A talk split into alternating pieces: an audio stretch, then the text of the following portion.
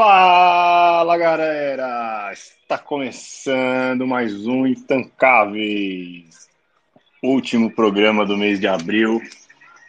E hoje, meus amigos, a pauta tá infernal, cara, infernal. O Bostil tá completamente insalubre. Se você parou de beber, pode voltar. Pega aquele uísque que você escondeu, já abre. Se você parou de fumar, já acende o Malboro.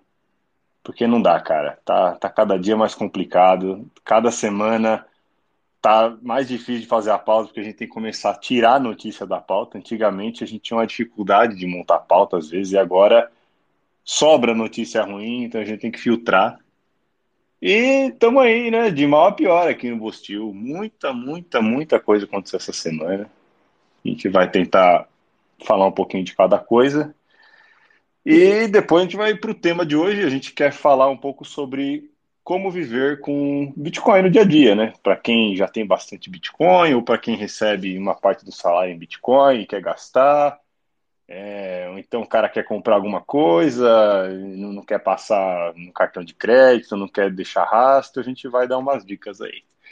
Então, para começar, vamos dar um oi aí, pessoal. E aí, Jaraguá, tudo certo?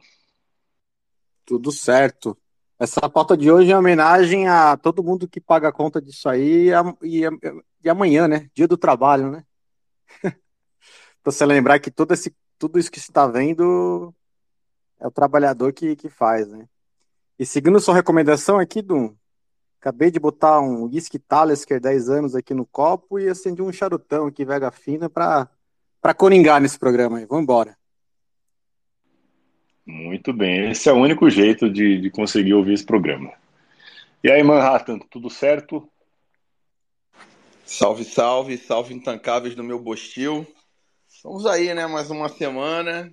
É, eu corroboro aí com o que o Du falou. Semana realmente foi intancável. Eu dei uma coringada, porque além do Bostil, teve também Canadil aqui também, várias intancabilices e vamos lá que hoje pauta vai ser, vai ser boa a conversa. É isso aí. O nosso amigo Bernardo, ele está terminando de jantar, daqui a pouco ele entra, ele vai entrar aí daqui a pouquinho. Então vamos começando e vamos lá. A pauta Brasil tem, sei lá, 70 notícias aqui para ler, mas vamos lá, uma, uma de cada vez. Opa, deixa eu já liberar aqui para o nosso amigo Bernardo, que chegou agora. E ele já participa com a gente desde o comecinho. Você está aí, Bernardo? Tudo certo? Mas chegar aqui para chegar mais rápido. É, tá ficando difícil, né? Cada, cada semana parece que tá pior. Daqui a pouco a gente vai ter que começar a tomar Rivotril loucamente e uísque. Todo mundo vai ficar falando nada com nada aqui nesse programa. Vamos lá. Mas já não é assim? já, tá, já tá desse jeito, já. Ficou falando meu segredo aí, pô. Ah, então bora, hein? Vamos lá. Começando bem a semana, a mulher foi fazer uma cirurgia no SUS para retirar miomas do útero dela. E ela terminou sem um pedaço do braço arrancaram um teco do braço da mulher, é, aí tem uma reportagem e tal, né, dela, tipo assim, meu Deus, o que foi que aconteceu, né, eu entrei para arrancar o um negócio do útero e estou sem um pedaço do meu braço. E é isso aí, né, viva o SUS, é, até agora que não, não, entendi, não, não teve muita explicação do que aconteceu, assim, por trás, não sei se alguém sabe mais detalhes, mas, né, muito cuidado aí para quem vai usar o SUS, né, acho que é legal você deixar talvez alguém entrar com você dentro da sala de cirurgia e ficar falando para o médico toda hora, olha, você tem que fazer tal coisa, viu? Não é para arrancar nenhum pedaço nem nada. Pode ser que você esteja correndo um risco aí. E aí, comentários? Barbaridade, é inacreditável, né? Até conversei com a parente médica a respeito disso, assim, porque acontece de, de lugar desorganizado trocar prontuário. Mas quando você vê o braço saudável, por que, que você vai fazer isso com o braço saudável, mesmo que a ficha diga que é um problema? A única possibilidade talvez que seja um câncer que, que não se vê ao vivo, tivesse lá dentro. Mas mesmo assim, isso é uma coisa muito séria para você ter esse tipo de, de troca, né?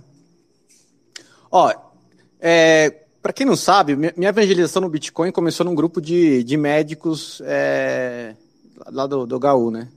do não, do Hospital das Clínicas, né?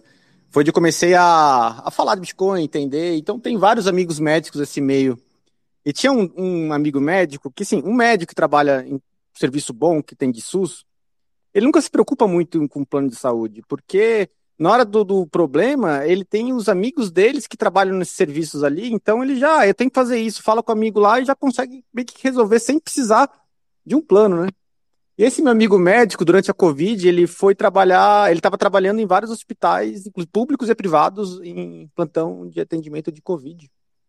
E o que ele viu fez ele contratar um plano de saúde na hora que ele falou que se ele chegasse desacordado, sem poder falar com ninguém, num SUS, cara, isso era. É, para ele era sentença de morte, praticamente.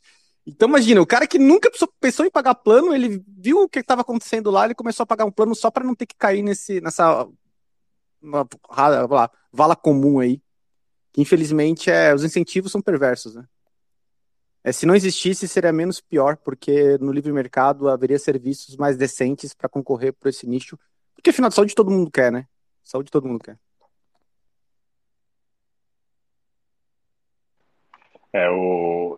Você está querendo dizer então que 90% das pessoas aqui do Twitter estão erradas, né? Porque aqui o Twitter é um lugar onde todo mundo defende o SUS abertamente, né? Eu acho até que o, o, Bernardo poderia fazer uma thread falando mal do SUS para conseguir um engajamento legal essa semana. Quer ver um exemplo?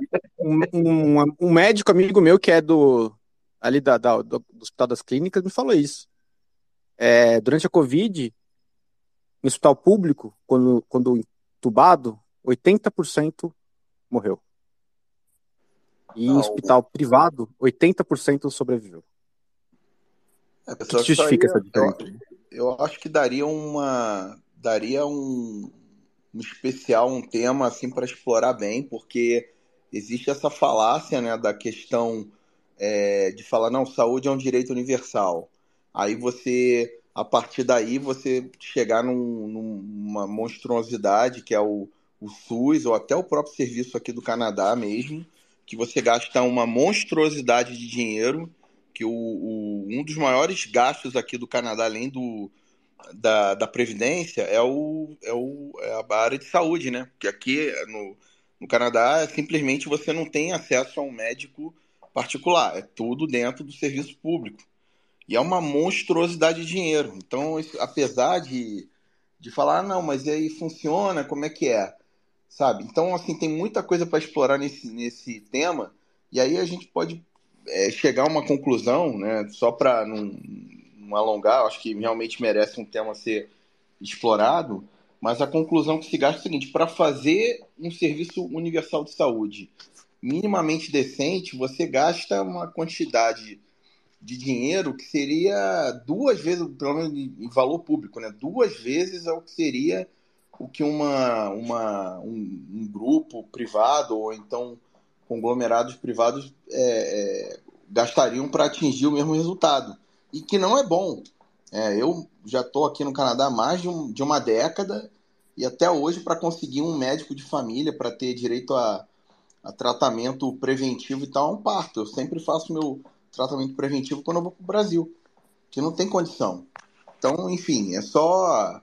Uh, e, se, só para amarrar também para fechar o meu comentário, se você pesquisar aí, dar uma googleada aí, falar erros, é, erros médicos no SUS, entendeu? Você vai tomar um susto aí, tanto de, de, de aberração, de, de erro que tem, da, como esse aí que o Dum citou, que não é o primeiro nem será o último. Então, é, cuidado, só que você vai perder seu sono. Se você usa o SUS e fizer essa pesquisa no Google, você vai perder teu sono. Então, fica aí a fica aí o disclaimer. Rata, você está querendo dizer que um serviço público custa mais caro e é de pior qualidade que o serviço privado? É, no Canadá ainda? Inacreditável isso. Eu não, não consigo, não consigo crer que possa ser verdade. Só um complemento que a sorte nossa aqui no Brasil é que o SUS é uma merda. Isso é bom. Porque, por exemplo, no Canadá é proibido ter é, serviço privado. Então, é, é ficar essa meia boca para todo mundo, né? Que também é uma merda. Mas em estados que nem a Alemanha, o serviço público ele é melhor. E a consequência disso que é o público é um pouquinho melhor, mas ainda é uma merda, né? E o serviço privado ele não consegue tá em, dar engajamento para concorrer com o serviço público, porque o serviço público é um pouquinho melhor, então é difícil. Aqui no Brasil, por, pelo fato de a gente ter um SUS tão ruim, a, a, o serviço de saúde privado ele é excelente, é maravilhoso, está nos tops do mundo. Não existe na Europa praticamente serviço de saúde como tem, tu vai ter assim. Quem, quem consegue ter plano que pega hospital bom, pega o 9 de julho, é, esses hospitais de referências assim, não existe na Europa, serviço médico de qualidade como este, e nos Estados Unidos até existe, só que aí é absurdamente outro preço, né? Que, que não dá nem para comparar o que, que é o serviço de saúde, preço serviço de saúde nos Estados Unidos, mas assim, tá no topo do mundo. Um monte de gente da Europa vem para o Brasil para fazer consulta. E é super normal, assim, médico mais de, de renome a receber pacientes europeus, porque é muito mais em conta e muito melhor a qualidade. Mas o melhor mesmo é se não existisse. Aí Aí era muito melhor. Mas não, não fica falando em voz alta, não, porque vai que tem alguém do governo federal aqui que tem uma ideia maravilhosa de proibir a iniciativa privada de oferecer serviços de saúde. Só o SUS serve. Não sei. Então, melhor, melhor evitar. É, assim como eu, conheço é, várias pessoas do Canadá que viajam, fazem né, o turismo médico, né, para fazer isso e, e volta. Porque simplesmente aqui a opção é ou você é, fica meses esperando para passar por um especialista, né? Você tudo bem, você pode ir numa, numa clínica, vai um clínico geral te atender, você vai perder meio dia lá para ser atendido, mas vai ser atendido. E aí daí o cara, isso aqui vai precisar de um dermatologista, vai precisar de um, né, de um é, do proctologista, sei lá, vai precisar de um especialista. Aí você vai ter que esperar uns dois meses para ser atendido. Não, não tem condição, cara. Isso aqui no Canadá que é assim, é decente, entendeu? Já é uma coisa assim que funciona ok aqui é a parte de emergência. Se tiver morrendo, beleza, vai chegar no hospital, vai ser atendido com alguma dignidade e tal, mas mesmo assim, o custo que, que isso, né, disso em relação a todo mundo tivesse um plano particular e todo mundo fosse atendido, é, né? Se você tivesse, por exemplo, um sistema que eu acho menos pior, né? Que é um, seria você ter os hospitais particulares e o governo ter um sistema de voucher, né? E simplesmente não entrasse na parte de infraestrutura. Né? Seria menos pior, mas mesmo assim, enfim, né? Ninguém faz isso, né? É complicadíssimo, né? E tudo porque existe uma ideologia por trás, né? Que a, a, galera aprende desde a escola de que saúde é um direito. E aí, como é um direito, é, você merece a saúde gratuita e de qualidade. Só que não existe nada gratuito, porque você está pagando, e aí você tem que pagar basicamente o dobro pela saúde gratuita para que você ainda viva nessa mentira de que é, algum médico tem obrigação de cuidar da sua saúde, né? O cara vai passar a vida inteira dele estudando e ele deveria fazer esse tipo de serviço gratuitamente. Então é, é uma estupidez gigante, né? Você tem que entender que no mundo racional a saúde é um serviço, é uma mercadoria como qualquer outra coisa, né? Então quando você começa a colocar esse, essa ideologia na frente você termina com essas distorções bizarras que a gente tem aí, tanto aqui quanto no Canadá e tal.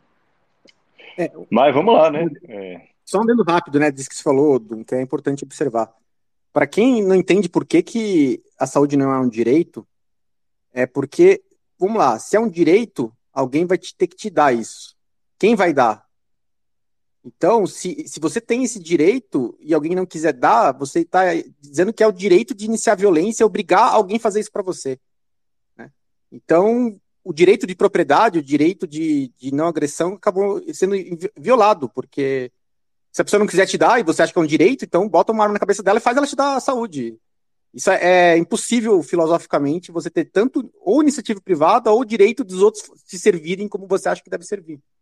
Então é uma questão filosófica até. E os verdadeiros direitos são só os direitos de defesa, né? De não me roubarem, de não me matarem, só os direitos que você impede de te agredirem. Só esses que são os verdadeiros direitos. E vamos lá. Só um detalhe: o nosso amigo Narcélio pediu a palavra aqui. É, Narcélio, se você quiser participar com a gente, comentar as notícias e tal, pode ficar à vontade, viu? Você, você já é da casa aqui. E vamos então para o... a próxima. A gente está na primeira e já gastou 20 minutos aqui, então acho que a pauta já vai até uma hora da manhã. É, então, acho que vai longe isso aqui. E a grande notícia aí da semana, né? O Brasil, né, entra aí na, na lista de países democráticos que bloqueia o Telegram no território nacional inteiro. É, e o governo veio com uma acusação de que o Telegram não entregou informações sobre uma investigação em cima de um grupo de neonazistas e tal. E aí, assim, né, cara, já que a empresa não quis colaborar, a gente simplesmente proíbe o Telegram de funcionar no território nacional inteiro, atrapalhando aí é, milhares de negócios que usam Telegram, grupos de, de condomínio, é, grupos de plantão de hospital, que os médicos trocam informações, é, grupos de pais com alunos, enfim, né, você atrapalha o Brasil inteiro, as pessoas que são usuárias desse tipo de serviço, porque o governo é, se ofendeu com o Telegram de alguma maneira lá.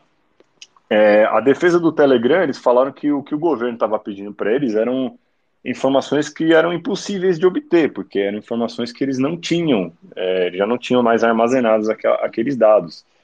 Então, assim, é, pela resposta do Telegram, o Telegram estava colaborando da forma que fosse possível com o governo, mas você sabe como é, né? Governos totalitários como o nosso, eles se ofendem por qualquer coisa, né? E acho que eles acharam que o Telegram estava de corpo mole. É, eles também estão metendo uma pressão nesse tipo de rede para fazer um marketing sobre esse APL das fake news, né? De tentar assustar as pessoas, de falar que ah, essas redes, se elas não estiverem bem reguladas, é um lugar onde vai, vai proliferar as ideias neofascistas, não sei o que lá, não sei o que lá. Enfim, desligaram o Telegram por alguns dias. Quem quem sabe um pouquinho de VPN, proxy e tudo mais, não teve absolutamente nenhuma dificuldade de religar o Telegram.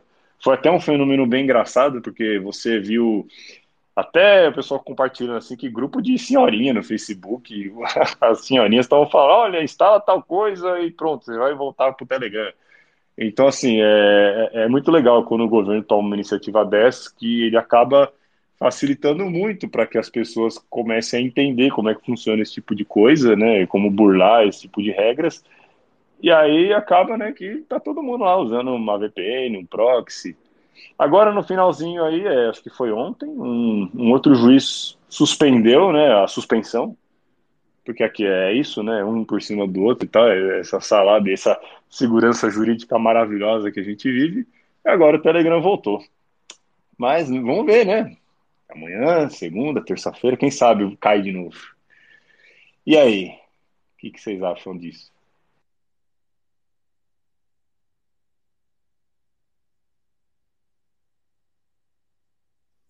Eu, eu gostei.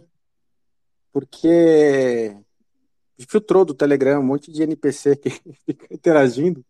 Só ficou só, só o pessoal que já sabe usar VPN ou, ou Tor, né? Eu acho que esse é o caminho mesmo. O, o, o Supremo está ensinando o povo brasileiro a usar VPN. Não, é, não, é, não tem educador melhor que ele. E tudo isso vai. Não estava na pauta, Dum, mas eu vou tomar a liberdade aqui de falar que foi o assunto do dia aí. Nem estava sabendo, mas eu fiquei sabendo à tarde. O, o YouTube se posicionou abertamente contra a APL lá das fake news, dizendo que isso é medida de país totalitário, de país que que já é, tipo, comunista total, assim.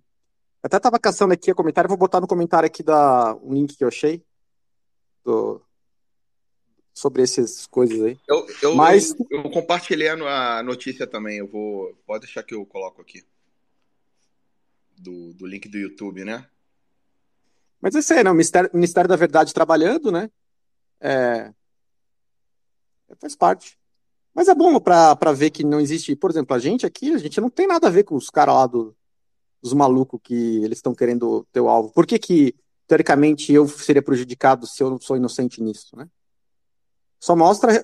YouTube também está fazendo, posicionando isso, porque se tiver mais exigências para o YouTube, eles vão ficar maluco de ter tanta, tanta exigência, né? Então eles se posicionam contra isso até para se defender do próprio Supremo, né? Mas vamos ver.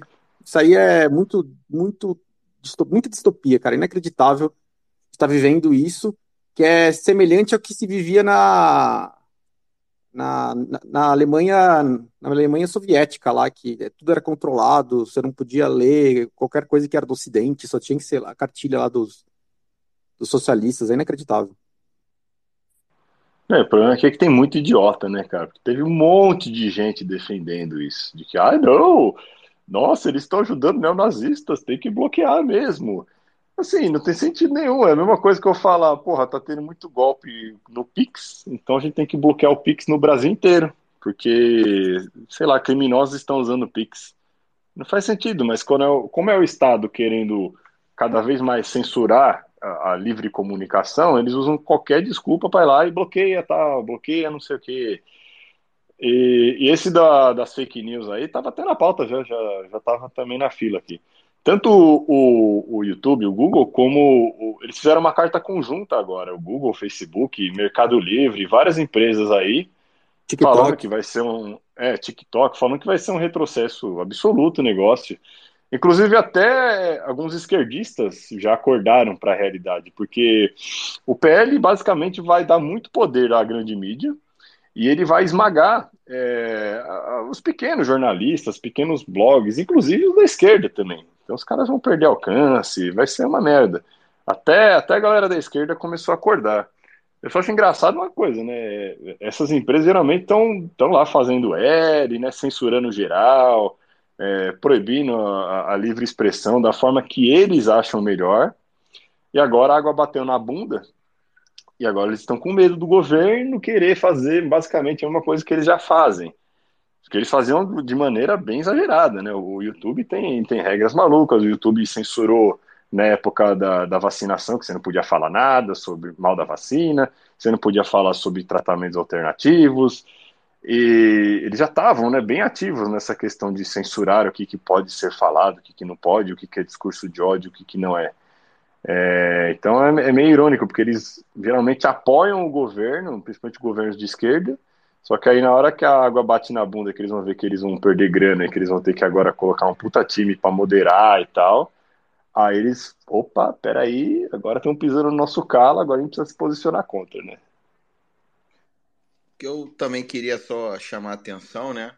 E não sei se está na pauta, mas é esse mesmo tema, é que a mesma lei, muito parecida com o que está sendo feita no Brasil, né, uma lei que dá poderes de censura e que favorece a, as grandes é, mídias, foi aprovada no Canadá na mesma semana.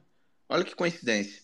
O Bill C-11, que, assim, eu não, eu não vou dizer que está é, é, assim igual, mas assim não, ela é uma lei que, que, que tem a mesma a, mesma premissa. Ela controla o que pode ser visto nas, nas redes sociais, ela dá poder de para as grandes corporações como a CBC aqui, ela foi aprovada. Então, assim, é, dá até uma. Um, um, dá até a pensar que, dado a, até o timeline, a gente está falando aqui do, da mesma semana, da mesma né? Coisa de dias. Dá pra pensar, pô, peraí, será que não tem a mãozinha da UEFA aí por trás, ou de algum overlord aí que tá, tá puxando essa agenda de censura né, no, no, no, no Ocidente inteiro? E aí cada país, né, conforme as suas influências estão implementando isso? Porque, cara, é muita coincidência. Então vou deixar o link aí para quem quiser ver também. Mas só queria complementar aí nesse tema porque é bizarro. No fim, a gente vence porque a gente está do lado da verdade e o desespero dos caras que querem censurar a verdade é infinito e o esforço é infinito e não adianta nada.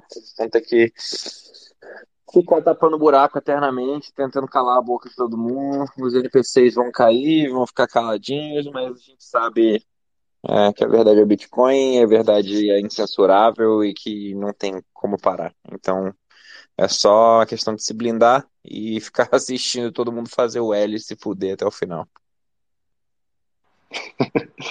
Exatamente, isso aí. E vamos lá, tem mais, hein? Tem mais. Tá só no começo aí da pauta aqui. É, essa semana teve um jornalista, não sei se ele é jornalista, é o, tem um perfil aqui, eu vou até compartilhar, o Leonardo Lopes. Ele, ele é o cara que foi para Cuba E aí ele fez uma thread bem legal. Ele falou que ele demorou bastante tempo para montar a thread, porque ele queria compilar através dos vídeos que ele fez, conversando com as pessoas de Cuba e tudo mais, mostrando a realidade né, de Cuba no dia a dia. Então mostra a miséria, as pessoas revirando lixo, é, a galera que não consegue trabalho vive com aquele cartãozinho, que é um cartão de ração que você tem que ir lá buscar. Aí a pessoa passa o dia inteiro numa fila para conseguir um, uma porção de comida. E o salário médio da galera é 30 dólares por mês. Se você, é, se você é estudado, vai até 50 dólares por mês. Então o cara faz uma thread né, impecável ali, mostrando a realidade nua e crua de Cuba, pela ótica dos próprios cubanos, depoimentos de cubanos lá explicando que a vida deles é uma merda e tudo mais. Mas, né, como nós estamos aqui no Twitter, os Enzos da vida, né? A turminha lá do ele dele e foi esse martelo na, no perfil. É, começou a debochar do cara, falando: Não, você está louco, você está tirando tudo do contexto, é, sabe? Você você está distorcendo porque tem um embargo, piriri, pororó. Então é muito louco, é, é, surreal demais o Twitter, cara, porque o cara vai lá, mostra os fatos. E é que nem aquele meme, né, do, do cara que fez a entrevista no Spotnix lá, que a, a gordinha fala pra ele é, eu discordo do que você está falando. Aí ele fala, mas eu, eu não estou dando opiniões. É, é, eu não estou dando opiniões, eu estou dando fatos. Ela, então eu discordo dos fatos. É basicamente isso que aconteceu, é muito louco. Você lê até de ver a galera, os retweets, as respostas assim, a galera surtada, entendeu? Porque como assim? Cuba não é o paraíso? O meu professor me ensinou errado? Meu Deus do céu. E aí, vocês viram essa também?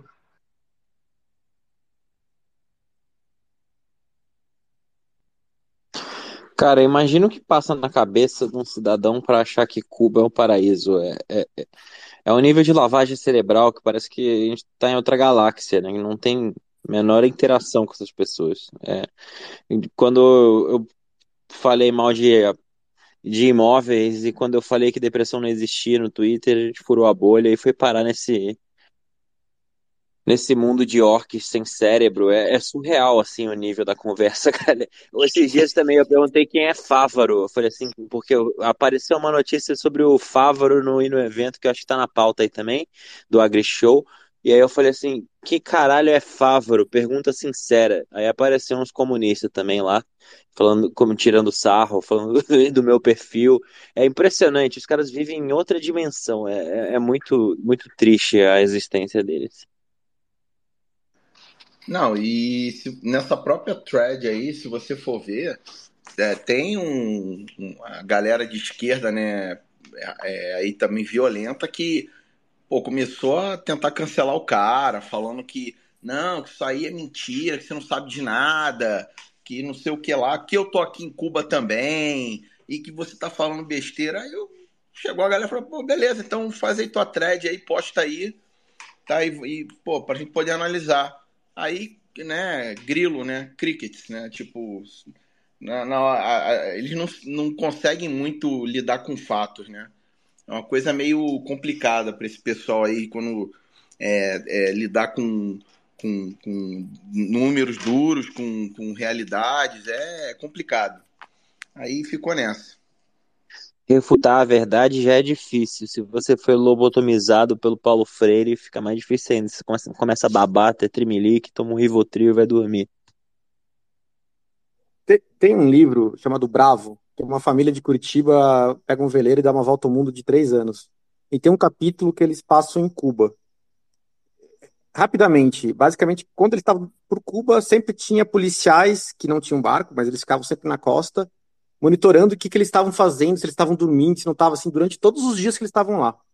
Inacreditável, assim, uma família dando uma voltinha, sendo monitorado. Eles chegaram ao ponto, depois de que se desviar da polícia para conseguir comprar ovo no mercado negro. Porque eles tinham dinheiro cubano lá, que era o dólar cubano, que mais vale. Eles iam nas lojas, nos mercados, eles não conseguiam comprar frango, ovo, carne nem existe lá. Só... Era, era basicamente uma raçãozinha mínima que estava cotada, mas não tinha nada extra. E depois de, de semanas sem comer nenhuma proteína, eles foram para o mercado negro para comprar ovo. E eu li, lendo o relato disso, eu lia chorando, assim, de tão triste que é isso, assim. É, então, eu só tenho isso para comentar. Espero que um dia acabe essa realidade para aquele povo, para poder, pelo menos, se alimentar direito, que é o mínimo, né? Pois é, inacreditável, cara. É, é, é surreal demais, velho. Quando você vê essa molecadinha, essa molecadinha mimada de apartamento mesmo, com perfilzinho assim de selfie com iPhone, falando essas merdas, defendendo isso, mano. Mas vamos lá, né? Então vamos lá que tem bastante coisa ainda. É... Essa semana, nosso querido presidente Lula, ele sancionou uma lei que obriga agora as empresas a informar a raça dos funcionários, né? Porque nós somos agora animais. Então agora todas as empresas vão ter que é, informar a raça de cada funcionário, né? Começa assim, né? Primeiro você vai lá e informa a raça, mas para isso virar uma coisinha do tipo, olha, teve layoff aqui, vamos analisar a raça das pessoas e ver, né, se tá tendo uma certa diversidade aqui no momento do layoff ou não. Ou então começar a ter cota, né? Tipo, olha só, essa empresa tem 100 funcionários, mas não está muito bem equilibrado aqui a quantidade de, da raça tal com a raça tal. Então é mais uma vez o governo, né? Colocando aí é, medidas para separar ainda mais as pessoas, né? Dividir e abrindo caminho para inventar regras malucas aí que a gente sabe que vai ver. Logo, logo vem alguma estrovenga em cima disso. Comentários aí? Vai ter uma secretaria ou um ministério para auditar esses, esses reportes de quanto, quantos por cento de negros, índios, pardos, mamelucos, etc., tem em cada empresa, porque provavelmente abre oportunidade aí para criar um ministério só para isso, né? Com bastante cargo, bastante assistente. E eu queria saber se, se raça também é algo que você pode, é subjetivo e você pode declarar o que você se identifica, ou se é, não é que nem gênero. Como é que funciona? Não, pois é, eu ia falar isso agora, porque é só pelo estereótipo ou, se, ou pela, pela, de fato por descendência? Porque, é, por exemplo, eu tenho descendência, meu pai é mulato, né, bem mamelucão assim, minha mãe é loura, eu nasci branco, mas e aí? entendeu? Tipo, né? É só pela cor, pelo estereótipo. Cara, quando se abre é, é, é pro mundo da, da loucura, né, cara? É você sai da, da questão meritocrática, que você deixa de analisar partes é, é, é, é objetivas para ficar analisando né, esse tipo de coisa, aí você abre a, a, a, a, caixa de Pandora, né? Aí você pode falar é raça, aí gênero, né? Aí você pode falar, pô, mas é raça mais gênero, aí fica é, o que a gente chama aqui do, do, do, do minority card, né? Não, peraí, mas eu sou mulher. Não, mas eu sou mulher negra. Não, eu sou mulher negro e trans, entendeu? Então vai entra numa espiral da, da loucura isso aí, né? Mas enfim, é, isso é realmente não tem como, isso é bem intancável mesmo. Eu já vou falar eu, pro meu patrão que é a raça chita. Eu e o Dum somos mulheres trans já. Eu queria declarar aqui no programa que a gente foi oficialmente ao cartório e já fez a transição. Agora é oficial, então por favor se refiram a nós como elas. E eu vou, vou dar uma pesquisada aqui, porque eu acho que, assim, eu fui correr hoje no sol e fiquei queimado. Isso provavelmente quer dizer que eu tenho descendência africana, então eu sou uma mulher trans negra. É, a gente tem que entender que a, a ciência agora funciona da seguinte maneira: para gênero, é, é aquilo que você quiser ser, entendeu? Não, é a biologia que determina. Agora, para a raça, aí é, entendeu? Não tem essa de, de transraça. Porque, assim, a, a ciência ela está sempre pendendo para o lado que ajuda mais o governo a dividir as pessoas, né? Então, agora a gente tem que entender essa regra, entendeu? A regra universal da ciência. A raça é genética, galera. É biologia que manda. Agora, o gênero, cara, você pode mudar a hora que você quiser. Essa é a ciência, quem questionar vai cair na pele das fake news, entendeu? E aí, meu amigo, é multa, é cadeia, então tome muito cuidado, não questione a ciência, beleza? O Bernardo, sorte sua que pegou sol vira, vira negro. Eu, se pegar sol, viro redneck. É, vamos que vamos. Tem, tem duas aqui pequenininhas sobre o nosso é, ex-presidente Bonobo. É, uma delas é que, né, como essa família está muito bem ocupada agora, né, tentando salvar o Brasil, é, o Bolsonaro está estreando na publicidade da esposa dele. A Michelle Bolsonaro está fazendo uma marca de cosméticos E aí ela está passando o creme na cara do Bolsonaro na propaganda. E aí ela fala assim: cuidando do meu amor com a minha linha de skincare. Então agora nós temos Michele Bolsonaro vendendo creme, nós temos o Eduardo Bolsonaro vendendo curso Patriota e calendários do Bolsonaro. É, nós temos o Carlos Bolsonaro, acho que ele está triste lá, porque parece que jogaram ele de escanteio, então ele está frustrado e eu não sei o que ele vai fazer. Acho que ele pode ele pode criar algum programa de fofoca, alguma coisa do tipo, para ele botar né, aquele, aquela vontade dele de ser uma bicha histérica no Twitter e algum, canalizar de alguma maneira, né, para tentar monetizar isso. E é isso aí, a família Bolsonaro está muito bem e os patriotas que estavam lá no 8 de janeiro estão esperando até agora algum deles ir lá ajudar, resgatar, fazer um vídeo, chamar atenção. É bem, bem legal, né? Muito bom. E parabéns à família Bolsonaro por, por mais essa. Alguém tem algo a comentar? Não, só queria comentar uma coisa que, né, apesar de todas as imagens que nós já vimos, de, de, de todo o absurdo, cara, como é que esse pessoal ainda tá preso e ninguém tá falando nada? Tipo, sabe, no mínimo, no mínimo era para ter sido assim, olha, ó, novos fatores aqui entraram, estamos vendo as imagens, até vai todo mundo responder em liberdade agora. Que não é possível, cara. Tipo, nem prenderam o cara e nem soltaram ninguém. Ou seja, é meio que assim, né? A coisa já tá tão bagunçada que é do tipo, não, é, tão, é, o pessoal tá vendo isso aí, mas dane-se. A gente vai, vai deixar do jeito que tá mesmo, vai dar em pizza. Quem manda aqui é o, é o Alexandre, o diminuto, né? Então vai ser isso aí mesmo e já era. É sobre isso, é, tem até quem não segue, que segue a Paula Schmidt, é uma jornalista, acho que é uma das poucas jornalistas que prestam ainda aqui no Brasil. E ela, ela essa semana até fez uma, umas threads mostrando alguns artigos que ela escreveu sobre isso, de como que esse tipo de coisa, né, de como, por exemplo, o Alexandre de Moraes ganhou tanto poder depois que teve a Vaza Jato, aquele hack lá do, do Telegram que vazou conversa de um monte de gente importante da República e até de jornalistas tudo mais. É, e o quanto de poder que esse cara não deve ter sobre várias pessoas para poder fazer chantagem com o material que tinha na Vaza Jato. Né? Isso poderia explicar também o, o, tanto de até jornalistas, você vê, Reinaldo Azevedo, uma galera que defendia o outro lado e, e virou de esquerda, de, do nada, assim. Ela até conta, a Paula Schmidt, que na época que teve a Vaza Jato, é, o Intercept, né, o portal que, que pegou os dados lá, eles chamaram alguns jornalistas para a pessoa poder entrar numa sala sem celular nem nada, para a pessoa poder ver é, o que, que tem dela ali de particular que foi vazado naquilo, para a pessoa ter uma noção do que, que eles poderiam usar como chantagem para aquela pessoa.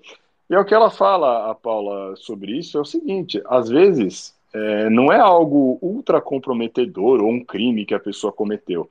Mas é, se a pessoa errada tem acesso a conversas particulares, você pode ter acesso a coisas assim que podem arruinar a vida da pessoa, pode arruinar um casamento, você pode ter lá um cara falando mal da esposa, ou assumindo para um amigo que, puta, traí minha mulher tal dia, ou uma mãe falando mal de um filho, falando que gosta mais do outro. Assim, existem várias coisas que poderiam estar naquela, naquela lista, que agora está na mão de um cara megalomaníaco, ele pode usar isso como arma. Então deve ter muita gente na mão do Xandão justamente por causa desse tipo de material que foi vazado.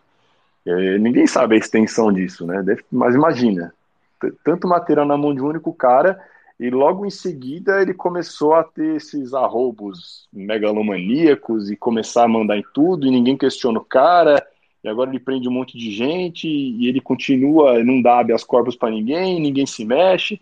Então, assim, deve ter um buraco muito fundo aí. Eu não sei se um dia a gente vai saber a, a verdade ou não, mas que esse cara tem muito poder. Deve ter muita gente com o rabo preso, com certeza, cara. Porque não é normal um negócio desse. Né? É, é, é muito fora do normal isso. Quem não segue a Paula, segue lá, porque o perfil dela é muito bom. Acho que é uma das poucas jornalistas ainda que presta aqui para seguir. E vamos lá então, né? Continuando aqui a nossa pauta. É, essa semana também teve uma questão, assim, foi stand-up comedy total, cara. Vocês devem ter visto aí também. é, chamaram o Roberto Campos Neto lá no Senado, né, para que ele possa explicar o porquê que o juro no Brasil é tão alto, meu Deus. Porque afinal, o grande vilão agora, né, do governo Lula, como o Bolsonaro já, já não apita mais nada, o vilão agora é o Roberto Campos Neto e a taxa de juros, né? Tudo que tá dando errado no governo Lula não é culpa do Lula, é culpa dos juros.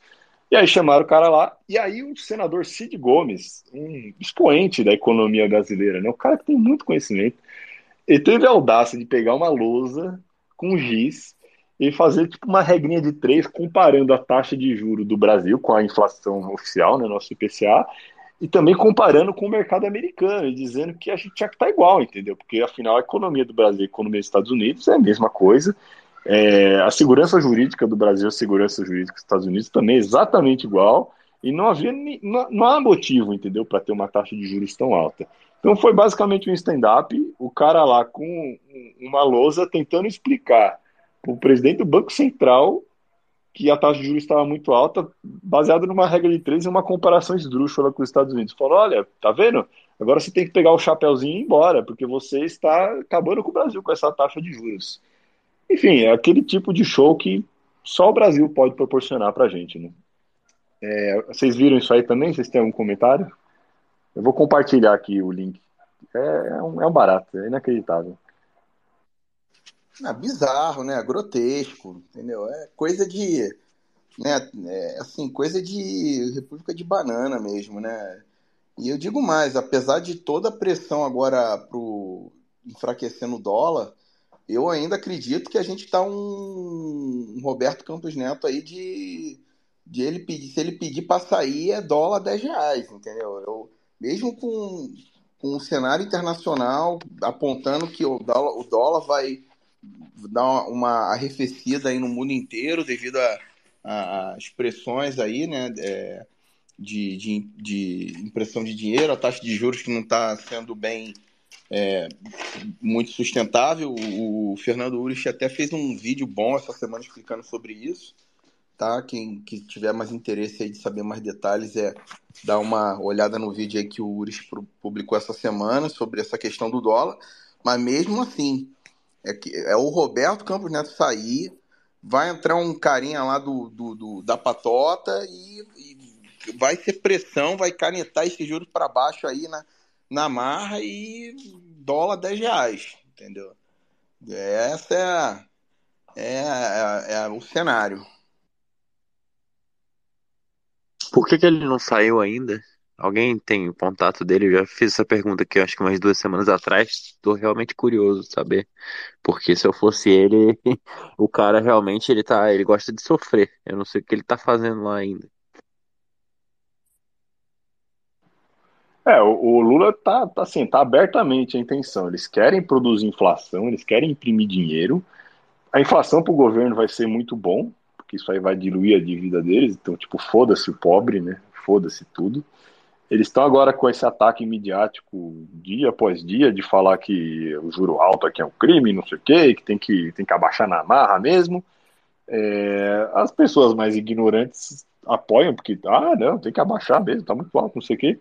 Só que quem vai se ferrar em primeiro lugar é o pobre, né? É sempre o pobre. A inflação é o, é o pior dos impostos que tem, né? Porque vai ferrar geral, sempre na ponta ali, o cara que não tem poupança nenhuma, o cara que não tem acúmulo de capital nenhum, que gasta todo o salário dele, ele vai comprar, comprar menos, é, as coisas vão ficar mais caras. Mas para o governo vai ser bom, né? Então eles estão assim, numa campanha desenfreada, tipo, abaixem logo os juros, porque a gente precisa disso, e foda-se tudo, né? Então vamos ver o que vai dar. Eu, assim, né, no, no nível que a gente já está de coringamento, eu acho que o Campos Neto tem que sair mesmo, e aí não vai ter mais nenhuma desculpa, né, para o governo Lula, né, por, por causa do. Por, por que, que vai fracassar, né? Não vai ter um culpado mais. Então aí a gente vai ver o governo Lula fazendo a política que eles estão querendo fazer. Imprime dinheiro, imprime dinheiro, é bolsa para lá, é bolsa para cá, poder de compra vai desabando, eles vão tentar manipular a, a inflação máximo que puder, mas na ponta lá o pobre vai lá, tá pagando 50 reais daqui a pouco no ovo e tudo mais, a gente já sabe o caminho. E é um caminho que o Brasil já passou várias e várias e várias vezes, mas não adianta, né? Não aprende. O brasileiro não aprende com o passado, é impressionante. E vamos seguindo, vamos lá. E agora tem, ó, uma sequência de notícias aqui que se você ainda não abriu o uísque, a hora é agora, hein? Porque o bagulho tá louco aqui, ó. Essa semana, duas coisas inacreditáveis. A sequência aqui é muito boa. Primeiro, a polícia devolveu o helicóptero do André do Rap, do Rap, que é um traficante lá, eu não sei se é do PCC ou do Comando Vermelho. O cara barra pesada mesmo, o cara tava lá, é, devolveram o helicóptero do cara, porque o, o juiz falou não, é, aprenderam o bagulho e tal, não era para ter aprendido dessa maneira. E aí a polícia teve que ir lá devolver o helicóptero pro traficante, entendeu? Helicóptero esse que estava sendo usado para transporte de órgãos para transplante, né? não estava sendo usado para besteirinha. Então teve todo esse ritual de humilhação. Tem até um vídeo da polícia arrancando os adesivos do helicóptero, né? Que ele estava todo adesivado lá, mostrando que, porra, tá, tá sendo usado pela polícia e tudo mais. E agora, vamos lá, a justiça devolve pro traficante, porque afinal, né, pô, não era para ter pego, né, coitadinho traficante.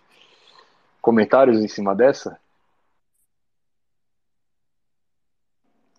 Não, começou, acho que foi o próprio Barroso, né, que é, começou que é, fez um habeas corpus para ele, né, uma coisa bem ridícula, alegando não que o cara não não é tá de boa aqui, esse cara aqui não, né, não representa perigo, então não sei o quê. E no dia seguinte o cara fugiu, né, é o mesmo André do Rap que, né, que foi o que, que aconteceu isso. Aí, obviamente, né, o cara chefe do, do tráfico tem acesso a recursos aí limitados, embargo, embargo, embargo, advogado, opa, precedente aqui, cancela, cancela tudo, tudo ilegal, devolve a apreensão para ele. Assim, cara, é uma piada. Isso aí realmente é, é intancável mesmo, cara. Isso aí foi uma é revoltante e, e sabe, não faz se você se perguntar aí é até onde vai o braço aí da, da do crime organizado dentro do, do governo. Porque começou de uma forma bem ridícula a soltura dele, né? Até onde? Até. Não tem onde, até o topo. É, parece que tinha apreendido uma lancha e uma mansão em Angra também, né? O, o helicóptero foi apreendido lá. Vocês sabem que fim levou? É, se devolveram também? E ele já tá tranquilamente andando de barco em Angra dos Reis ou não? É, acho que tem que devolver e ele tem que levar o juiz para dar um passeio lá, né? Porque o judiciário bonzinho, né? Quando é bandido, oh meu Deus do céu, né? Tudo funciona tão bem para eles, é impressionante. Mas, mas eu, o advogado que tá me falando, que eu acho que vocês estão se equivocando. Ele não é traficante, ele é rapper. Tudo isso é uma intriga da, da concorrência, aí, é um problema do sucesso dele. É, bom, Anotem essa, né? Ó, justiça devolvendo helicóptero para o traficante, e agora, na sequência, nós temos a incrível história, nossa saga aqui da nossa capivarinha, né? A, a Filó.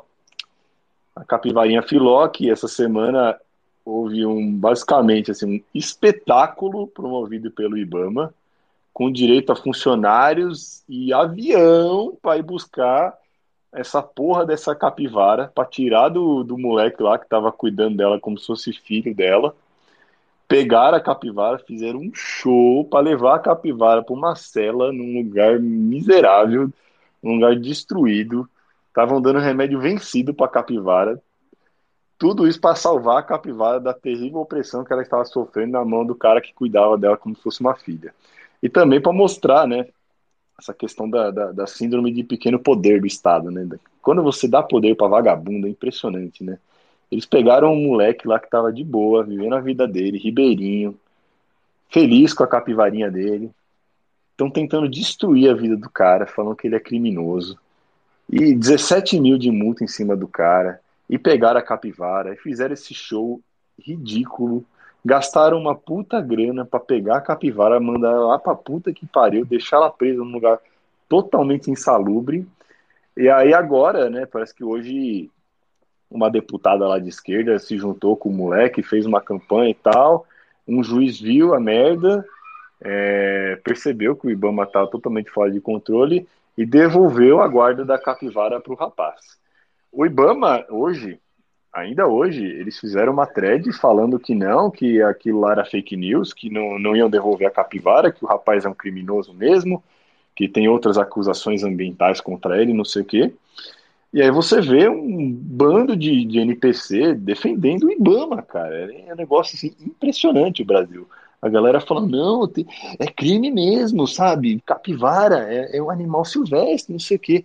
Assim, uma energia enorme, recursos públicos, avião, um negócio cinematográfico para fazer um, um, uma cena inacreditável em cima de um rapaz que estava lá no canto dele, vivendo a vidinha dele com a porra de um rato peludo que ele estava tratando bem.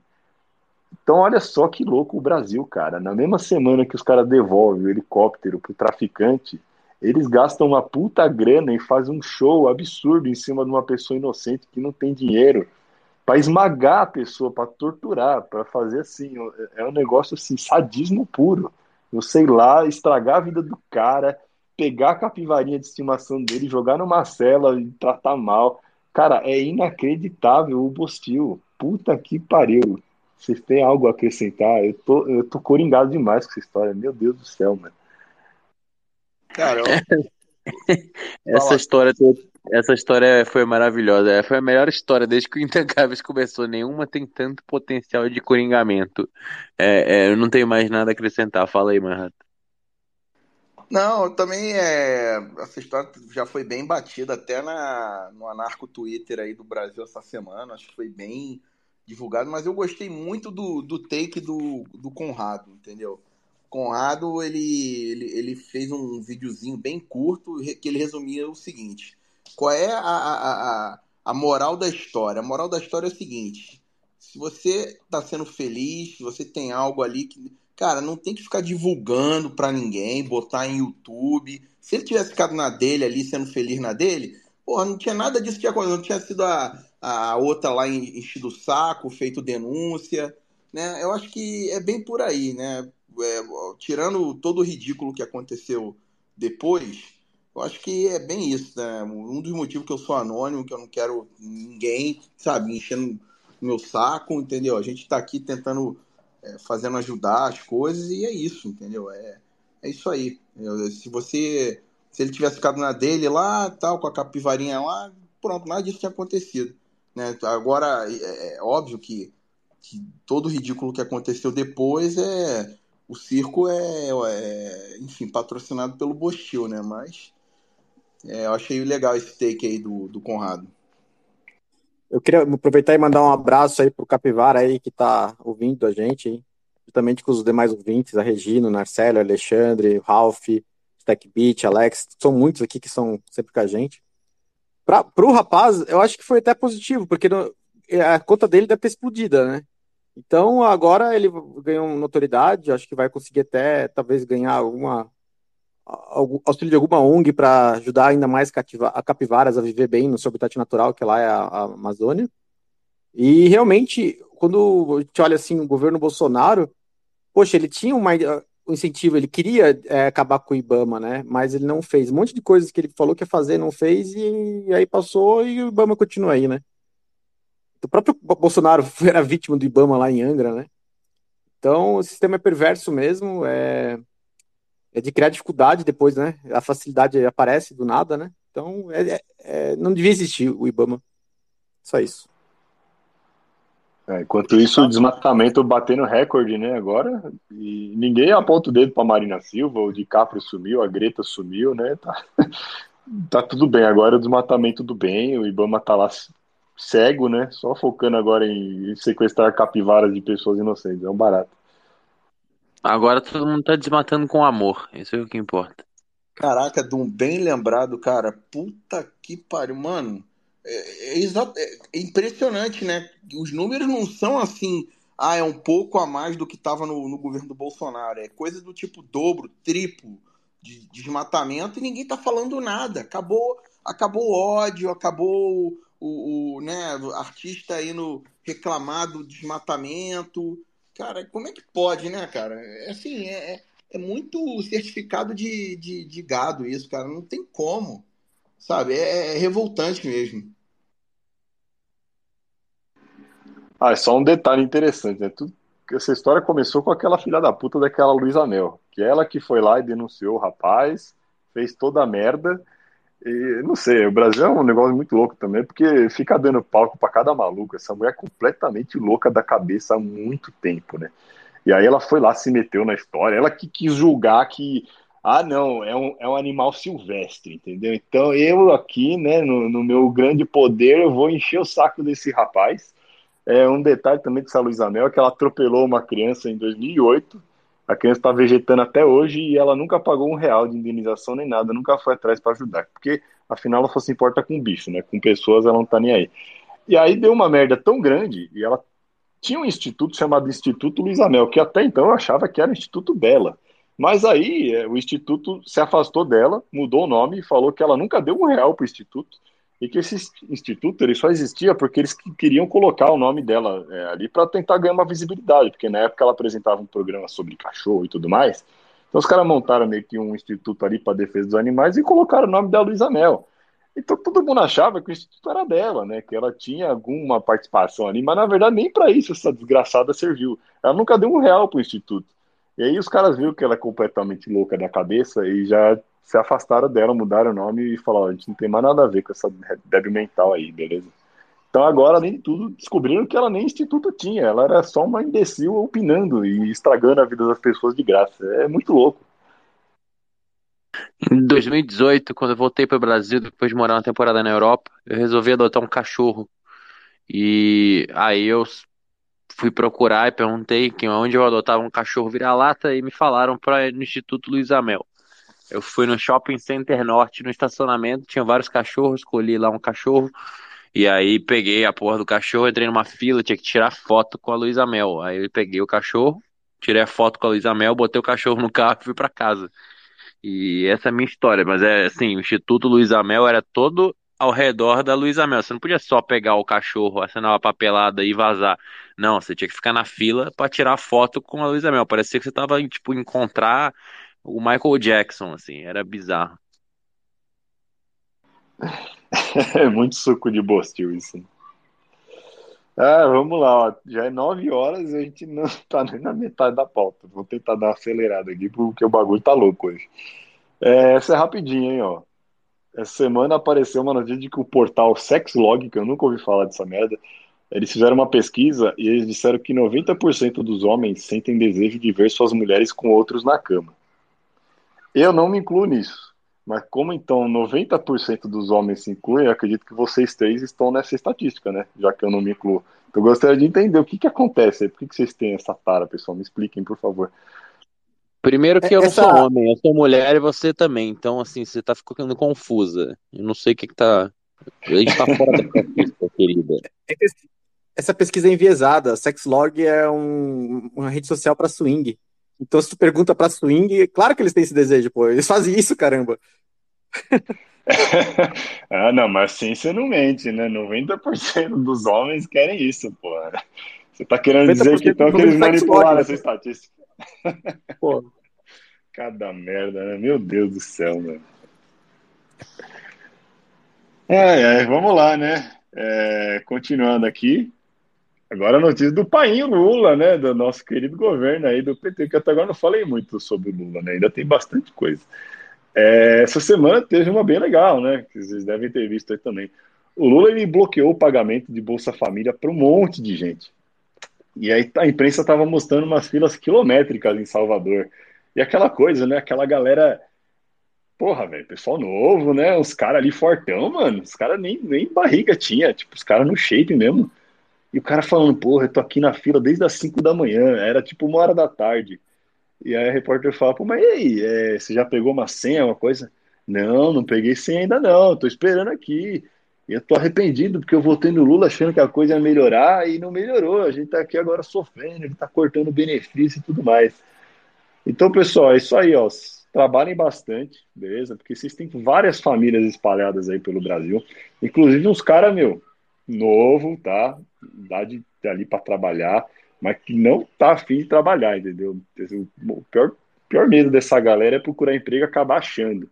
Então, ó, você que trabalha aí, lembre-se de pagar seu imposto, faz tudo certinho, porque você tem várias famílias para sustentar aqui no Brasil, beleza?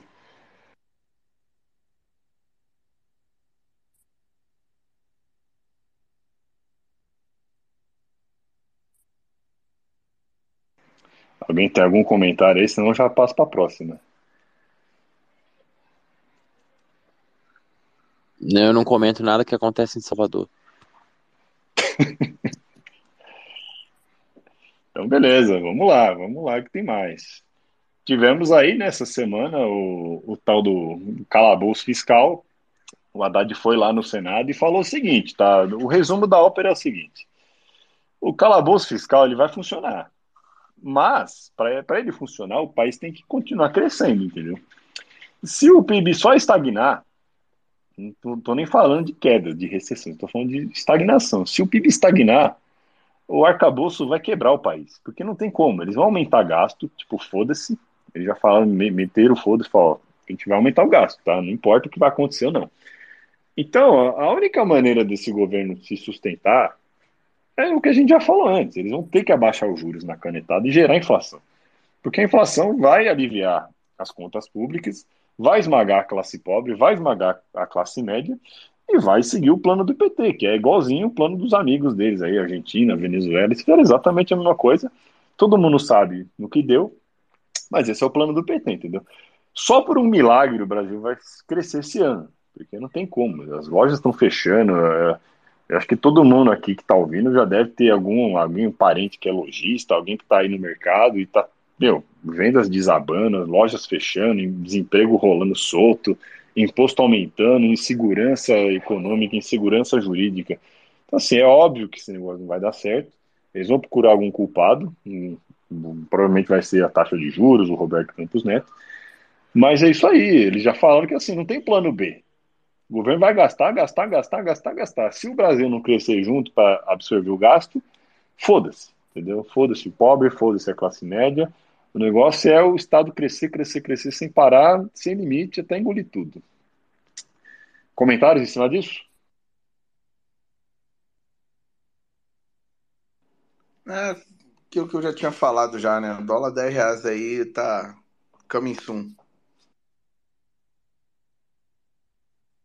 Cara, meu único comentário é que o esquerdista e, e a economia, eu não sei, parece que são coisas que se repelem.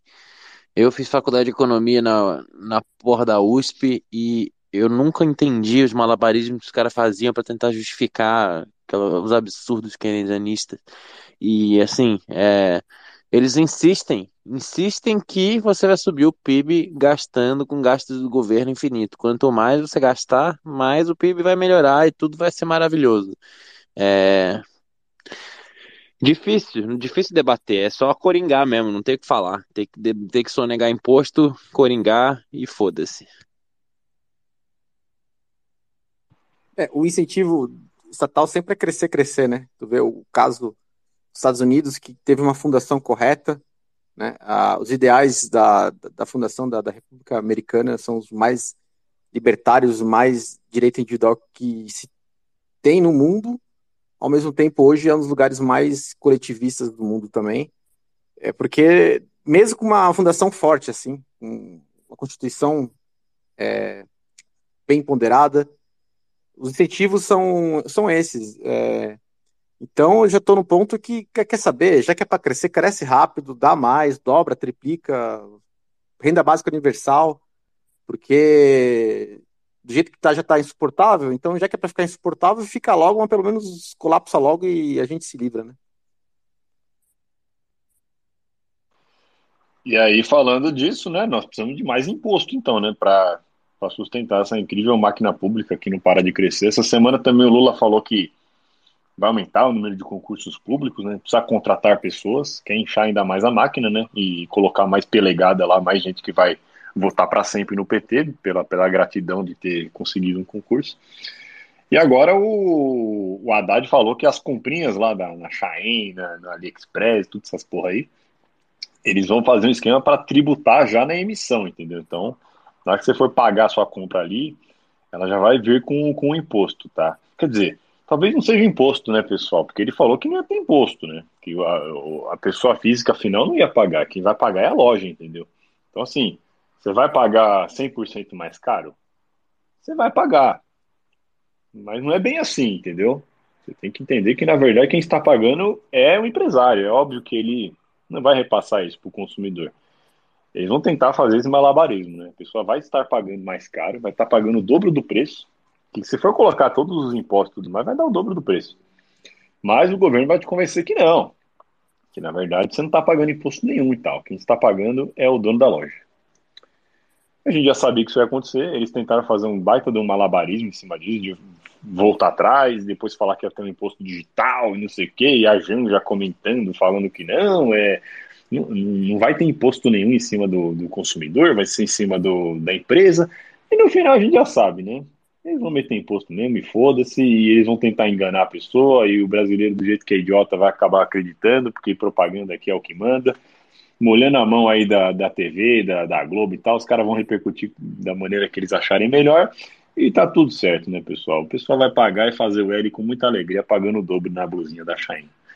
Algo a comentar também? Acabar com essa festa aí de pobre se vestindo bem, né? Pobre ter que usar riachuelo, anda tudo fudido, usar camisa de político da eleição de 1992. É, é isso. Aquele negócio de aeroporto cheio de pobre, que nem o Lula gosta, saiu de moda também. Agora é, vamos resgatar o pobre se vestindo que nem um mendigo. Então, enquanto uns né, perto de um lado, eu vou dar até um modelo de negócio para quem quiser empreender é, cria um box no Paraguai, Cidade Leste, que as pessoas podem comprar na China e mandar entregar tudo num box lá no Paraguai. Aí, depois de várias compras, é, reempacota, atravessa a ponte e bota no correio Sedex para qualquer lugar do Brasil. É um bom modelo de negócio, acho que vai ter muita demanda aqui para frente. Excelente modelo de negócio, hein? E se alguém montar isso aí, vai, vai fazer sucesso mesmo. E vamos lá, vamos lá que ainda tem, hein? STJ essa semana decidiu que salário pode ser penhorado para pagar dívidas. Então agora, se você estiver devendo, os caras já podem é, penhorar o seu salário, cancelar a sua CNH, é, pegar, congelar sua conta bancária e tinha mais alguma outra lá que eu não lembro, mas assim, é, agora a justiça está indo para cima né, do, dos devedores. Eu não sei se eles estão preocupados que vai aumentar número, muito o número de devedores, ou é o, o Estado realmente só ganhando cada vez mais poder, né? Porque agora a gente sabe que esse poder vai estar na mão do juiz, o juiz que vai decidir é, o tanto da, do salário da pessoa que vai ser penhorado. Mas a gente sabe como são os juízes brasileiros, né? Então, a gente já pode esperar o pior aí. Os caras já estavam confiscando CNH por qualquer besteira. Imagina agora eles tendo o poder de penhorar salários das pessoas. Muito bom, né? É, algo a acrescentar aí, senão já passo para a próxima. Isso vale para precatório não pago também? Não sei. Porque não teria que bloquear salário também, né? Do, do, do, do dos fundos aí, porque os precatórios não estão sendo pagos, né? Ah, mas fundos é só privilégio, né? Você tá querendo que, que os caras. Tá maluco, né? Quem, quem tem que pagar é sempre o setor privado, né? Sempre o otário ali. E falando em otário, o Ministério de Minas e Energia já está estudando elevar a mistura do etanol na gasolina para 30%. Né? Eu lembro que alguns anos atrás era acho que 20 ou 22, era, era um, já era alto, né? Mas é, passando acho que de 25%, os motores mais antigos eles não, aguentam. Já, já começa a dar problema no carro, porque o carro não foi feito para ter tanto etanol. O carro é feito para gasolina, os carros que não são flex. Então os caras né? Não, não tem como você manter o carro bom, o carro vai começar a dar problema.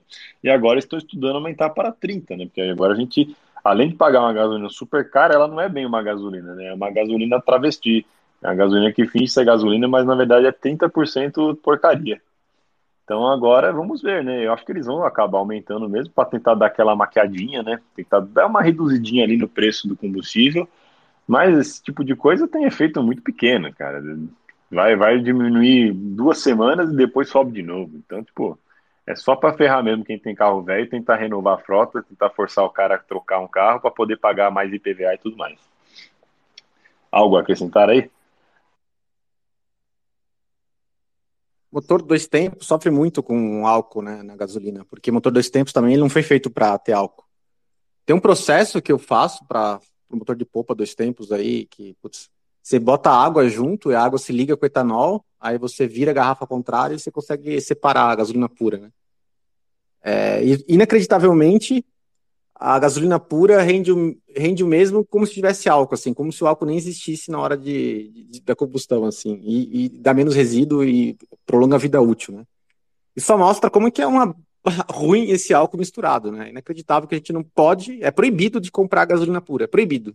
Você tem que pegar com lixo junto porque você não pode, né? Putz. É, essa é para Coringá também. É, se tu que for carro com motor importado, esquece, né? Porque é, é, é eu sei que, que aqui fora, por exemplo, a gasolina ela tem 10% de, de etanol. Mas qualquer coisa acima disso, acho que não é, precisa ter ajuste daí do, da, da, injeção eletrônica e tal, né? Não, não é uma coisa. É, o ponto de octanagem varia, tem, tem um monte de coisa aí que que tem implicações técnicas, né? Não é só a questão da gasolina em si. Então fica aí para fica aí a atenção aí, né?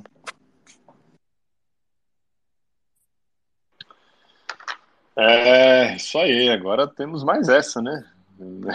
Nada, nada é verdadeiro no mundo Fiat, né? Nem a gasolina que a gente põe é gasolina de verdade. A gente nem tem opção de poder comprar gasolina de verdade. Isso é fantástico. E agora essa semana também teve mais uma, né, mostrando aí o, o como o governo Lula é bastante democrático. Tá tendo, vai ter o evento, o Agri Show, né, é, o Festival do Agronegócio, é um evento que traz é, bastante patrocínio, eles mostram o que está acontecendo no agronegócio brasileiro e tal, vai bastante político lá fazer palanque. E aí, um dos, um dos políticos que vai é o Tarcísio, o Tarcísio quis levar o Bolsonaro, e aí um, um dos criadores lá do evento, dos caras que estavam controlando, ele ligou para o ministro do Lula e falou: olha, o Bolsonaro vai vir aqui no dia tal. Você prefere vir no outro dia para não dar confusão, né? Para não ficar chato e tudo mais? O cara ficou ultra ofendido. Tipo, ai meu Deus, então vocês chamaram o Bolsonaro e tal. Fizeram puta de um draminha falando que o, que o governo havia sido desconvidado para o evento.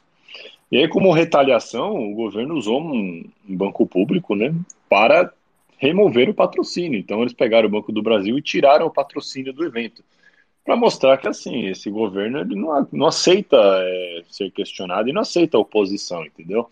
Eles vão realmente usar a máquina pública, eles vão usar os bancos públicos como extensões do PT. Então, se não, o PT não gostou de tal coisa, então, porra, então tira o patrocínio, porque quem domina aqui é a gente, já que vocês não gostam do PT, né, já que o pessoal do agro é tudo nazista, direitista, fascista, vamos remover o patrocínio do evento.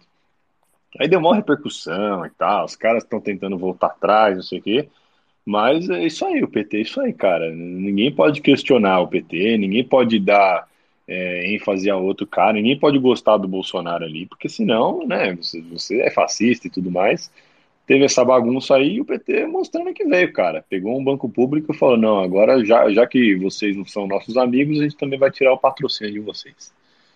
Algum comentário aí? Não tem por que criticar o PT. O PT está fazendo um trabalho incrível, maravilhoso e intocável. Então, é, as pessoas que ficam criticando o PT realmente têm que ser perseguidas e perder patrocínio. Fico, deixo isso claro para todo mundo ouvir. Eu sou fã do PT e sempre votei 13, sempre. Nunca critiquei.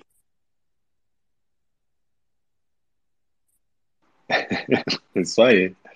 Ó, só para encerrar a pauta Brasil, para a gente dar, uma, dar um up aqui, porque senão não vai ter espaço para falar do tema, né? Três notícias muito boas. Primeira delas, o STF está a um único voto de retomar a contribuição sindical. Então, aquela perda de tempo que foi, é, fazer a proposta para tirar a obrigação de contribuir para o sindicato, e vai para Congresso, e vai para Senado, e vai para deputado, e vai para não sei o que, e homologa, e não sei o que, não sei o que. Foda-se, entendeu? Porque o STF é que manda no Brasil. Então agora eles já estão meio que, opa, não, vamos voltar, porque tá triste, né, coitado. Os sindicatos, eles trabalhavam tanto, então arrecadavam milhões, faziam tanto pelo trabalhador, e agora estão ali pobres e tal. Então agora vai voltar a obrigar o, o otário a pegar uma parte do, do salário dele, pegar um, alguns dias aí do ano dele para trabalhar para o sindicato, beleza? Descontar ainda mais aí da sua folha de pagamento, mas tudo pelo bem maior, tudo para você sustentar a nossa brilhante máquina. E mais duas muito legais aqui. Que essa foi legal mesmo. O cara coringadaço, que acho que ele deve ouvir os intancáveis também. Ele atropelou um bandido, matou o cara, tava com o carro em cima dele, fez um vídeo do bandido chorando embaixo do carro e ele totalmente coringado no vídeo, dando risada, mandando o cara fazer o L, falando que o cara foi pro colo do capeta, rindo, rindo, rindo, sem parar. Assim, o cara estava num estado de coringamento totalmente invejável, assim. É um cara que já não, já não liga para mais nada. Não sei se vocês viram isso aí, mas foi muito bom. Eu achei sensacional. Eu acho que é o ouvinte médio do Intancáveis, é o cara que já tá de saco cheio do Bostil e está enlouquecendo totalmente. Vocês viram essa também? Eu não vi esse vídeo, tá? Alguém tem o link aí? Cara, eu vi, cara. Só faltou ele falar, assim, é, só faltou ele falar. Ah, é, é, eu escuto Intancáveis toda semana. Só faltou ele falar isso, assim, cara, que tá realmente tá muito é, é, é, psicopata mesmo. Tá, o bagulho tava. Tipo, o cara não, não mostrou zero remorso, zero compaixão, entendeu? Você pode até, né, um, um, um lado fazendo aqui o contraponto, né? Você fala assim, pô, tá bom, o cara me, foi tentar me assaltar, eu fui lá, me defendi, atropelei o cara. Mas o cara não, tipo assim, zero remorso, CPF cancelado, nível Siqueira Júnior total, mano. Vamos ver se eu acho aqui o link. Tem no. É, apareceu um monte de portal aqui. Botei aqui pra todo mundo ver. Acabando o programa, eu vou assistir isso. Provavelmente no repeat. Assista que é muito bom. Muito bom mesmo. E outra, né, de outro cara que coringou. Essa foi da hora também. Tava lá o, a Globo, né, aquele Bocardi lá, aquele apresentador da Globo que há um tempo atrás apareceu ele vazando um vídeo dele mostrando o rabo na internet, mas nada aconteceu porque a Globo conseguiu passar o pano. E aí ele estava lá mostrando um cara que estava reclamando numa estação do metrô, o cara xingando lá os caras, não sei o que estava acontecendo, não, eu não entendi o contexto. Aí o Bocardi falou, aumenta o som, aumenta o som. E aí, na hora que o cara viu que era Globo, ele falou: Aí, Globo do caralho, vai tomar no cu. E aí o Bocardi falou assim: Ah, vai você também, não tem nada a ver com isso. Mas foi muito espontâneo, tipo, o apresentador da Globo mandando o cara tomar no cu de volta. E aí ficou um clima meio sem graça, o repórter lá não sabia o que fazer, ele tentou continuar, mas ficou, ficou bem ruimzinho assim o, o, o clima, né? Não, não deu para continuar muito bem a, a, reportagem ali. Mas foi bem legal, quem não viu, é, veja aí, porque garantia de boas risadas. E, porra, pauta Brasil era isso. Alguém tem mais alguma coisa a acrescentar aí? Senão já vamos para o, a pauta mundo, que é pouca coisa. A gente já vai pro tema.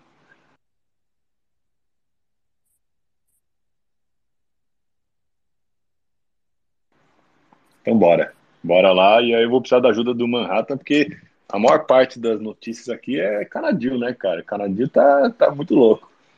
Começou bem a semana com o, o líder aí do nosso amigo Manhattan, né, o primeiro-ministro Justin Trudeau, fazendo um vídeo na cara de pau, falando que, né, poxa, essas vacinas causaram, né, sequelas, doenças, efeitos colaterais. E aí ele afirma com todas as letras que ele jamais obrigou alguém a tomar a vacina. E aí já fizeram, vou até compartilhar aqui compilados várias e várias e várias e várias vezes que o Trudeau mostrou que ele obrigou sim as pessoas a tomarem a vacina. Você não podia nem sair do Canadá se você não tivesse com a vacina em dia.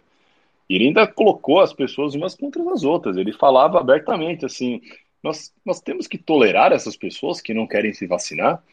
E agora que a merda bateu no, no ventilador, ele, na maior cara de pau, como todo psicopata ponerológico ali que está no poder, falou que não, eu nunca obriguei alguém a tomar a vacina.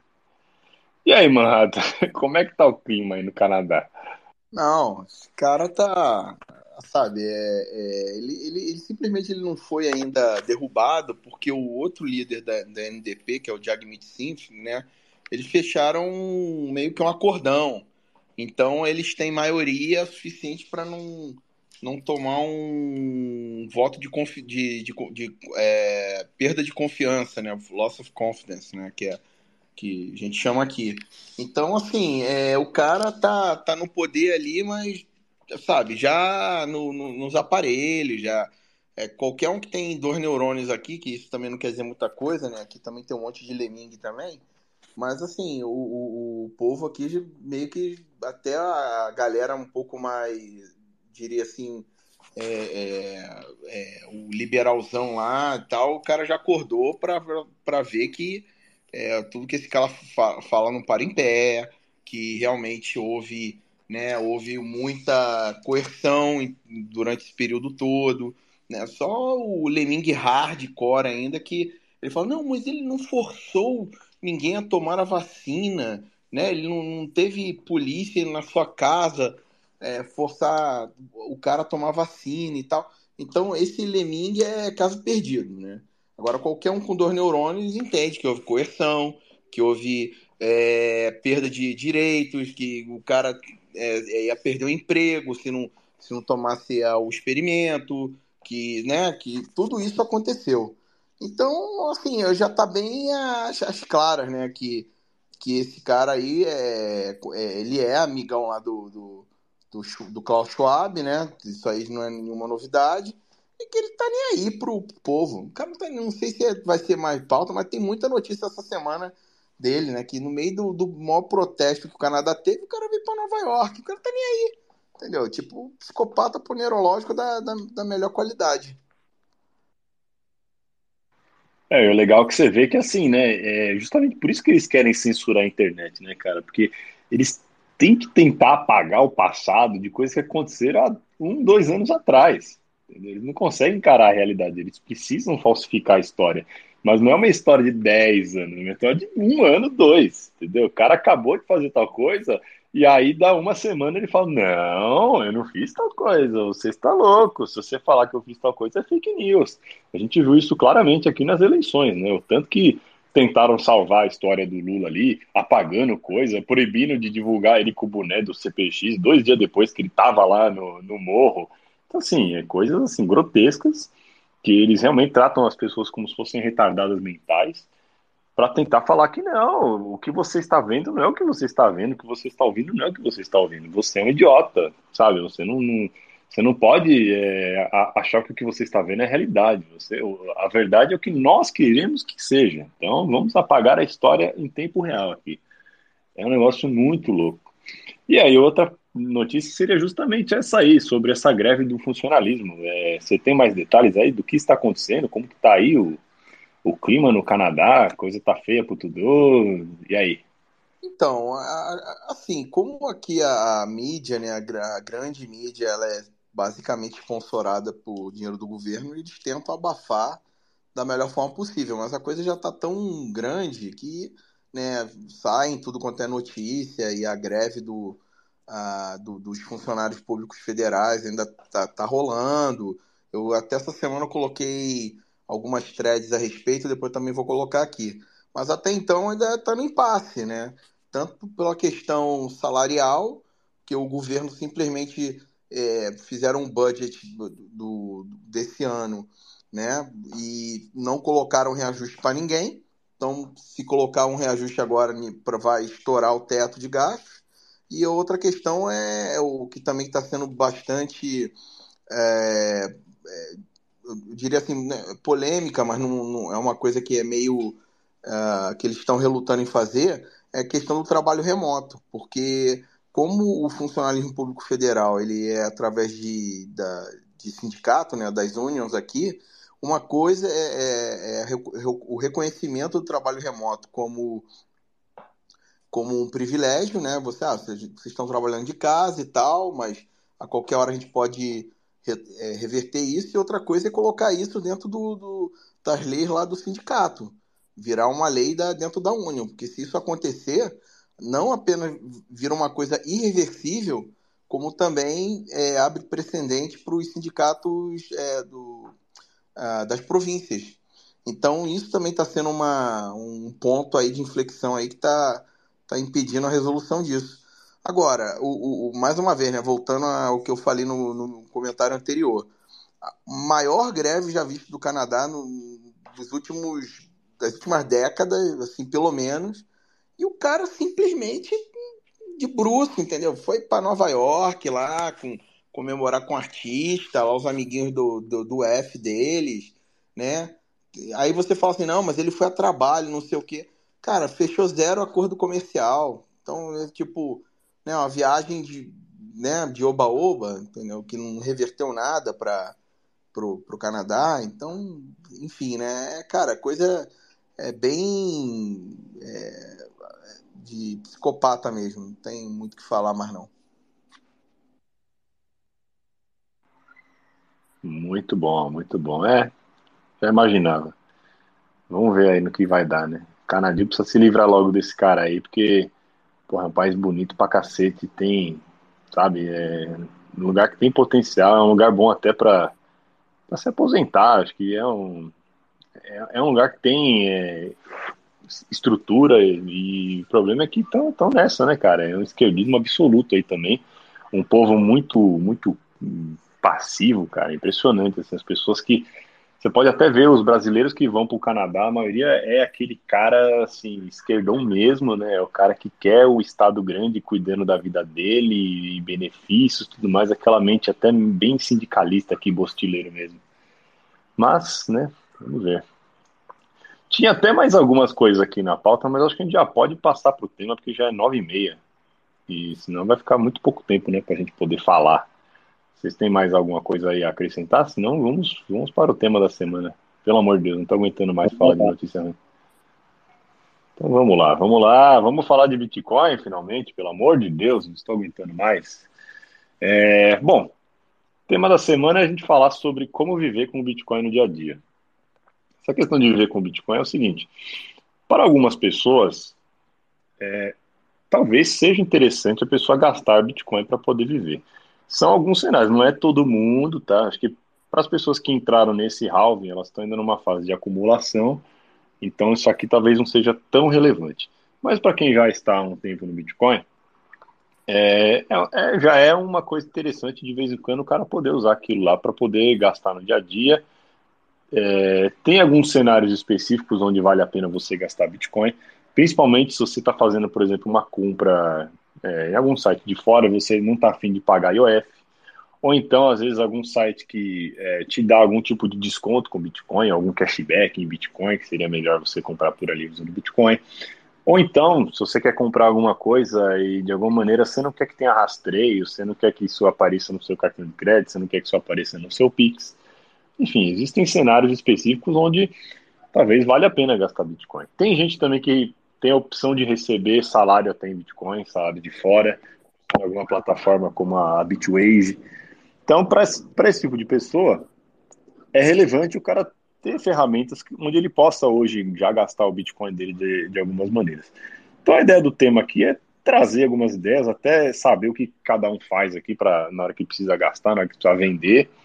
É, eu sou um cara que tô, tô nesse modelo já, como eu consigo receber uma parte do, do que eu faço em Bitcoin diretamente, para mim é útil poder gastar Bitcoin de vez em quando e não, não precisa nem entrar com conta bancária nem nada, já pegar lá direto o Bitcoin e comprar alguma coisa que eu preciso comprar. E algumas das, das ferramentas que eu particularmente utilizo, tá? É, para quem não conhece, tem a Bitrefill. A Bitrefill é um, é um site onde você compra vouchers e tem muita coisa lá. O mercado brasileiro não tem tanta coisa, mas o que tem lá já é bastante útil para as pessoas. Por exemplo, por lá você consegue comprar cartões de iFood. Cartão de iFood, se você mora na cidade, é, você consegue não apenas pedir comida para entregar, mas você também pode comprar supermercado, você pode comprar farmácia pelo iFood. Ele já tem um, uma lista muito grande de coisas que você pode comprar online e receber em casa e usando esse tipo de voucher. Então, você pega lá o Bitcoin, é, compra o voucher, tem um pouco de ágio na hora que você paga pela Bitrefill. Você vai pagar ali é, geralmente de 3 a 4% de ágio em cima. É, mas é legal porque simplesmente você não precisa passar por corretora nem nada. Então, se você tem um Bitcoin que não tem um QIC brasileiro e você precisa gastar ele de alguma maneira, você troca ele por um voucher. Além do iFood, você também consegue abastecer o carro, tem imposto Shell, é, tem várias, várias e várias lojas do varejo onde eles aceitam tanto o gift card online quanto o gift card na loja física também. É, vale a pena entrar lá no site e dar uma olhada. Se você vai para fora do país, também tem várias opções. Se você vai para os Estados Unidos, cara, tem voucher de tudo na Bitrefill. Dá para você, cara, viver lá, passar um bom tempo só comprando voucher. Pra você comprar na Amazon, ir no mercado. Cara, toda loja de esquina deve ter algum voucher lá para você comprar. Então é uma opção legal, você não precisa nem de cartão de crédito. Já vale a pena você comprar por lá. Eu já fiz bastante isso, já comprei até computador usando voucher. Dá, dá para fazer bastante coisa legal com isso. Outra plataforma que tem que tá, tá sendo bem usada, não tanto agora, mas porque piorou um pouquinho, é uma que chama The Bitcoin Company, que tem um app para celular, tá? Tanto para Android quanto para iOS. O Bitcoin Company, eles vendem cartões Visa pré-pagos, tá? Esse cartão pré-pago, você dá a carga dele em dólar. É, tem uma versão internacional do cartão, que vale em qualquer lugar, e tem uma versão americana. Se você está em território americano, você compra o, a versão americana dele. Eu acho que você consegue comprar um cartão de até 750 dólares de uma vez. Aí é esse cartão você consegue vincular ele a uma das contas que você tenha ou no Google Pay ou no Apple Pay, Samsung Pay, esses que você geralmente utiliza ou em smartwatch ou então num celular que tenha NFC para você pagar aproximando o celular. Você compra o cartão, não precisa dar nome nenhum, você põe o nome que você quiser lá, não precisa de endereço nada, é um cartão pré-pago. Então você comprou, vai te dar um, um númerozinho, você entra no site, vai ter os dados do cartão. Você vai para o aplicativo lá, o Google Pay, alguma coisa, cadastra esse cartão e pronto, você vai poder usar onde você quiser fisicamente. Você pode comprar qualquer coisa com ele. O único problema é que até um tempo atrás eles não cobravam taxa nenhuma. Então você ia no mercado aqui no Brasil, passava esse cartão, é, mesmo o cartão estando em dólar, ele convertia ali para real na cotação comercial normal, sem nenhum FII e você comprava o que você queria. Tava maravilhoso, cara. Você podia ir realmente comprar o pão na padaria, gastar dois reais nesse cartão e valia a pena. Só que eles introduziram em fevereiro uma taxa. É, é uma taxa fixa de 2 dólares por compra, mais um FII de 2,5%. Então acabou ficando proibitivo de você usar esse tipo de coisa para compras pequenas. Não vale mais a pena. Se for uma compra grande, acho que acima assim de uns 300 reais e tal, aí talvez valha a pena mais pela anonimidade que ele vai te dar e também porque vai, vai diluir bem esses 2 dólares aí da taxa no, numa compra de, de valor maior. Não, você não vai sentir tanto o, o, impacto disso. Mas não vai valer a pena você ir lá pagar 10 reais no cartão de crédito e pagar mais 2 dólares, que também vai dar mais 10 reais. Vai pagar o dobro do preço numa compra pequena. Então, isso aí já tá meio. Assim, ainda vale a pena, se você quiser comprar coisas grandes. Se você quiser, e ele também funciona em alguns sites, tá? Por exemplo, a Amazon BR funciona esse cartão. Então, se tem algo caro lá na Amazon, sei lá, você precisa comprar uma televisão, é dois mil reais. E você tem Bitcoin. Vale a pena você ir lá comprar um cartão pré-pago em dólar, que, que seja mais ou menos nesse valor de dois mil reais, e comprar a TV por ele, entendeu? Porque aí você não vai estar usando seu cartão de crédito normal, você pode usar outro nome lá e comprar o bem que você quiser. É uma, é uma possibilidade legal aí para quem tiver interessado. Tirando isso, é, eu acho que é interessante a pessoa que, que quer vender Bitcoin de vez em quando e precisa para pagar as contas, é, você fazer aquele peer-to-peer maroto, né? principalmente para amigos e parentes. Então, se você estiver fazendo o seu trabalho de evangelizar as pessoas ao seu redor, é legal você também tentar criar uma rede de pessoas que saibam que você vende Bitcoin de vez em quando e às vezes você tem aquele amigo que tá lá fazendo DCAzinho e tal, e você já combina com ele, ó, esse mês você vai querer comprar? Cara, tá, eu vou querer comprar 500 reais. Tá bom, então, ó, é, já vou deixar meio que aqui contando com isso.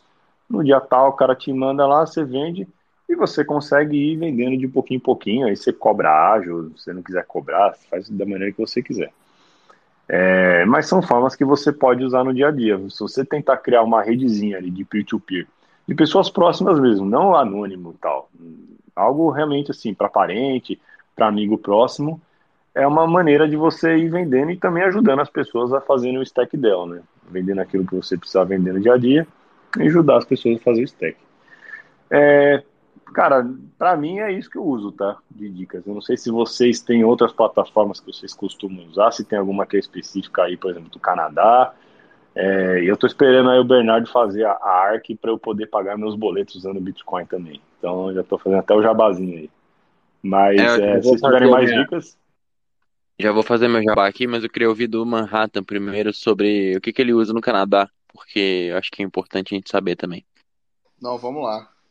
Não, eu aqui eu, eu, eu mantenho bem simples, tá? Eu aqui no, no, no Canadá é uma opção para pagar boleto, pagar conta é pela própria Bull Bitcoin, tá? Que aí é utilizando a, eles têm lá a plataforma Bills, lá que eles chamam, e aí é, você consegue pagar isso com mínimo KYC, tá? Eu e a própria Bull Bitcoin, o, o, o dono da Bull Bitcoin é até conhecido nosso, é meu e do Bernardo, assim, é, o cara é bem libertário mesmo, ele mesmo fala, ah, o dia que me pedirem os dados dos meus clientes aqui vai dar ruim, porque eu registro, mas só para meio que para inglês ver.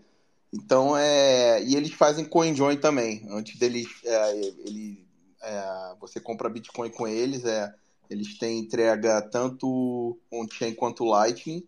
Então se você quiser comprar Bitcoin direto para tua carteira Lightning com eles também eles fazem.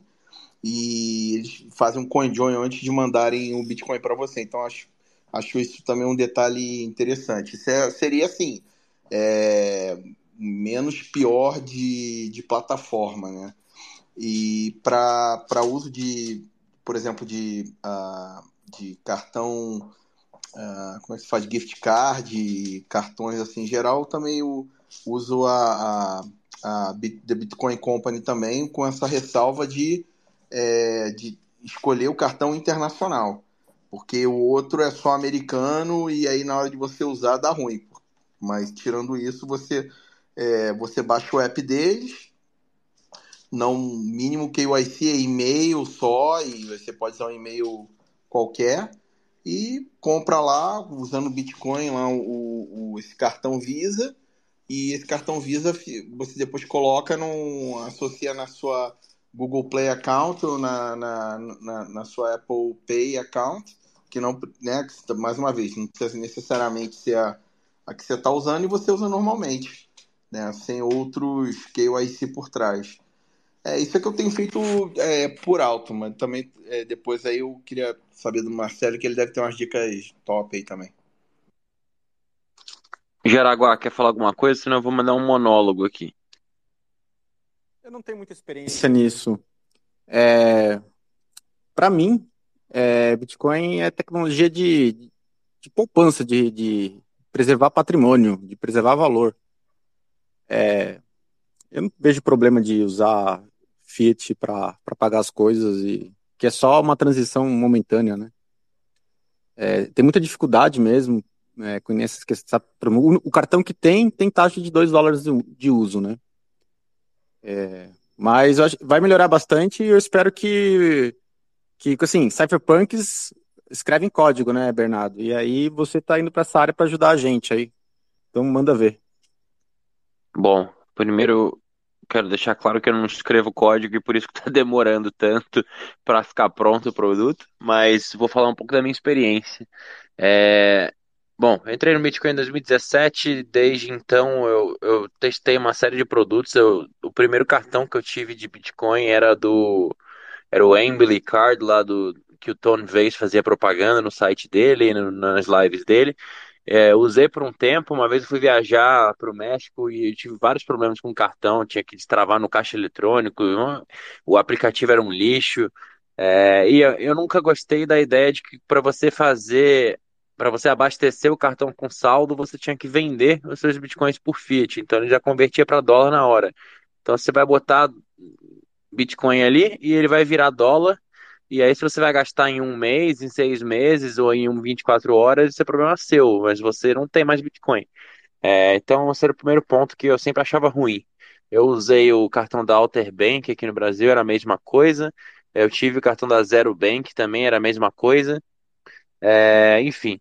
Mas aí, de uns tempos para cá, a gente resolveu, eu resolvi montar, empreender tive a brilhante ideia de, de empreender no Bostil, porque eu gostava de viver no modo, no modo hard. É, e desde então tomando porrada aí, mas estamos chegando perto de lançar a primeira versão do produto, que é uma notícia super que eu estou guardando para contar nos últimos detalhes quando estiver realmente pronta, mas a gente espera botar o MVP na mão dos primeiros beta testers aí para começar a testar e, e consertar bug, etc. É, na próxima semana. Mas a ideia do modelo de negócio da ARC é o seguinte: primeiro, a nossa missão. Nossa missão é fazer as pessoas se livrarem de Fiat de uma vez por todas. Então, quem quiser nunca mais segurar Fiat por mais do que uma fração de segundos no dia, vai poder através dos nossos produtos. E a gente está construindo o banco digital barra exchange dentro de um app para que as pessoas possam fazer isso. Então, é, você pode, no futuro, quando tiver o produto completo, receber teu salário lá na conta salário, converter automaticamente o valor pré-definido para Bitcoin então, uma wallet de Lightning com a possibilidade de dolarizar saldo para quem quer deixar uma parte em dólar para é, para tancar o bolso do Lula com hiperinflação, mas ao mesmo tempo você não pode botar todo o seu salário em Bitcoin porque você está é, sujeito à volatilidade de curto prazo. É, o cartão que eu sempre quis e que a gente vai querer colocar na mão dos clientes no futuro é um cartão onde você coloca os seus bitcoins num multisig como colateral e aí a gente libera uma parcela disso como um limite de crédito. Você gasta normalmente em reais, no final do mês vem a fatura, você paga em reais. Se você não quiser pagar em reais, se você não quiser pagar, a gente só liquida o teu colateral e pega a parte que precisa pagar a fatura e te devolve o resto. Dessa forma, quem quer viver no padrão Bitcoin, é, segurando Bitcoin não real, pode, e aí pingou o salário, pagou a fatura, não vendeu um satoshi, tá tudo lindo, maravilhoso. É, então a ideia era criar todas essas ferramentas para facilitar. Ah, esqueci a mais importante que já está no MVP, que já vai ser desde o lançamento, que é poder pagar qualquer boleto com Bitcoin. É, você vai botar o seu código de barra lá e a gente vai calcular exatamente na hora a conversão, quantos satoshis é, tem que mandar. E aí, se tiver já uma carteira custodial, a gente já vai debitar dali, senão você manda para o endereço e a gente paga o teu boleto e manda o comprovante. Então, são ferramentas para facilitar o dia a dia do bitcoinheiro e do pessoal que quer se proteger da inflação, que é inevitável e vai vir. E a ideia é começar no Brasil, expandir para toda a América Latina e tirar 20 milhões de pessoas da escravidão fiat até 2030. Essa é a nossa missão. Bom, é, quais são os principais desafios e por que é tão difícil? Primeiro, porque a gente tem pouca grana e aí tem que desenvolver é, no ritmo que a gente tem. Eu meu co-founder, ele está fazendo um ótimo trabalho, mas ele é uma pessoa só. Então, esperamos colocar dinheiro para dentro para acelerar isso e expandir o time. Mas, ao mesmo tempo, porque é uma pica regulatória gigantesca operar nesse negócio no Brasil e se torna cada vez pior com as quantidades absurdas de KYC e AML. KYC é Know Your Customer e AML é Anti-Money Laundering, né? As políticas de compliance, tanto para abrir conta em exchange, se você for fazer uma gambiarra ali no comecinho, quanto para você abrir conta em parceiros que vão te prover API de Pix, Bank as a Service, emitir cartão, etc. É, eles fazem perguntas esdrúxulas do tipo, é, quem é o seu diretor de compliance, me mostre o mapa do processo, não sei o que. Eu falo, amigo, a empresa está sendo lançada agora, a gente está desenhando. Inclusive, algumas coisas a gente pede para o GPT, mas não dá para fazer milagre. É, e eu me inspiro muito no Francis e no modelo da Bull Bitcoin, porque eu acho que, que em termos de exchange não tem nada igual assim no mundo. É uma ideia que, que a gente está explorando e que depois, se alguém aqui for desenvolvedor tiver experiência com isso, quiser bater um papo, me chama depois é, no privado, mas é possivelmente com a lei das criptomoedas, todas as empresas do mundo inteiro que atendem o público brasileiro têm que ter CNPJ no Brasil, fazer, reportar IN 1888, falando exatamente quanto que você comprou de Bitcoin, etc., que preço. E a gente queria não ter que fazer isso e preservar a privacidade dos nossos clientes ao máximo possível. E quem faz isso com primazia é o Francis e a Bull Bitcoin, e uma coisa que a gente vem estudando é, talvez, quando a pessoa deposita reais, seja via Pix, seja qualquer é, método de depósito, converter isso através de um token BRL na Liquid, e aí reporta a IN do token BRL na Liquid Network. Então, você comprou um token de real, um para um, acabou. Essa é a operação da ARC no Brasil. E aí teria que desmembrar completamente a ARC e criar duas empresas separadas, sendo que a segunda empresa estaria sediada fora do Brasil e ela ia ser uma exchange que permite as pessoas comprar Bitcoin. Qual que é o desafio? É fazer isso de uma forma que seja fácil, conveniente e que não vire um pesadelo complexo que os usuários não vão, não vão adotar. porque a nossa missão é a adoção em massa e para fazer isso de forma simples é, é bem difícil. Mas estou confabulando aqui sobre o futuro, bem distante, a gente está bem no comecinho ainda e nesse primeiro momento que a gente vai poder permitir que os usuários façam é comprar, vender Bitcoin e pagar boleto com Bitcoin. Boa. É, e você, no dia a dia, enquanto a ARC não está pronta, tem alguma plataforma aí que você usa para comprar? Ou gift card, ou sei lá, converter em dólar? Tem alguma nova aí também? Cara, não. É, na verdade, hoje em dia eu tenho mais vendido Bitcoin que comprado, o que é triste demais, porque empreender é foda e, e às vezes eu acabo tendo que vender para complementar aqui, pagar as contas no final do mês. E aí eu faço desse o, o, o, o P2P maroto que você falou, muitas vezes com o pessoal bitcoinheiro do Brasil. Tem sempre alguém querendo comprar, de um pobre coitado querendo vender. E, e é isso, mas eu não uso muito Bitrefill. É, uma coisa que eu fazia antigamente era, era vender P2P na Binance, quando ainda era um pouco menos absurdo de, de, de é, vazamento de informação, né? Eu vendia em P2P europeu porque eu tinha um cartão da Revolut que eu gostava de usar, e aí eu fugia do IOF, eu pagava minhas contas todas com esse cartão da Revolut e botava, vendia Bitcoin por euro e gastava. Mas não faço isso também há muito tempo. Então eu acabo vendendo no P2P e gasto no Nubank mesmo. Mas espero que esses dias estejam acabando e eu possa usar só as soluções que eu estou desenvolvendo. Boa! Eu vou. Quem quiser já participar aí, se alguém tiver dicas de como viver com o Bitcoin no dia a dia, algum serviço que a gente não conheça aqui, já pode participar aqui com a gente. E um detalhe interessante, tá? É importante de saber sobre a Bitrefill. É toma cuidado na hora que for comprar, porque dependendo cada fabricante ali, cada cartão tem um ágio diferente. Então, por exemplo, é, o cartão do, do iFood, que é um que eu costumo comprar bastante, é aquilo que eu falei, acho que é uns 3, 4% de ágio. Só que o do posto Shell é 10%. Então, tipo, não vale a pena. Você tem que tomar cuidado porque lá não fica claro, tá? Eles não colocam o, o markup que eles estão colocando ali do, do preço real e o preço acima. Então você meio que na hora que você for comprar, você tem que ficar de olho para ver se você está pagando um preço bom ou não. Porque senão pode cair alguma armadilha lá. Isso é mais no mercado brasileiro, tá? No mercado americano tem várias opções onde nem ágio tem.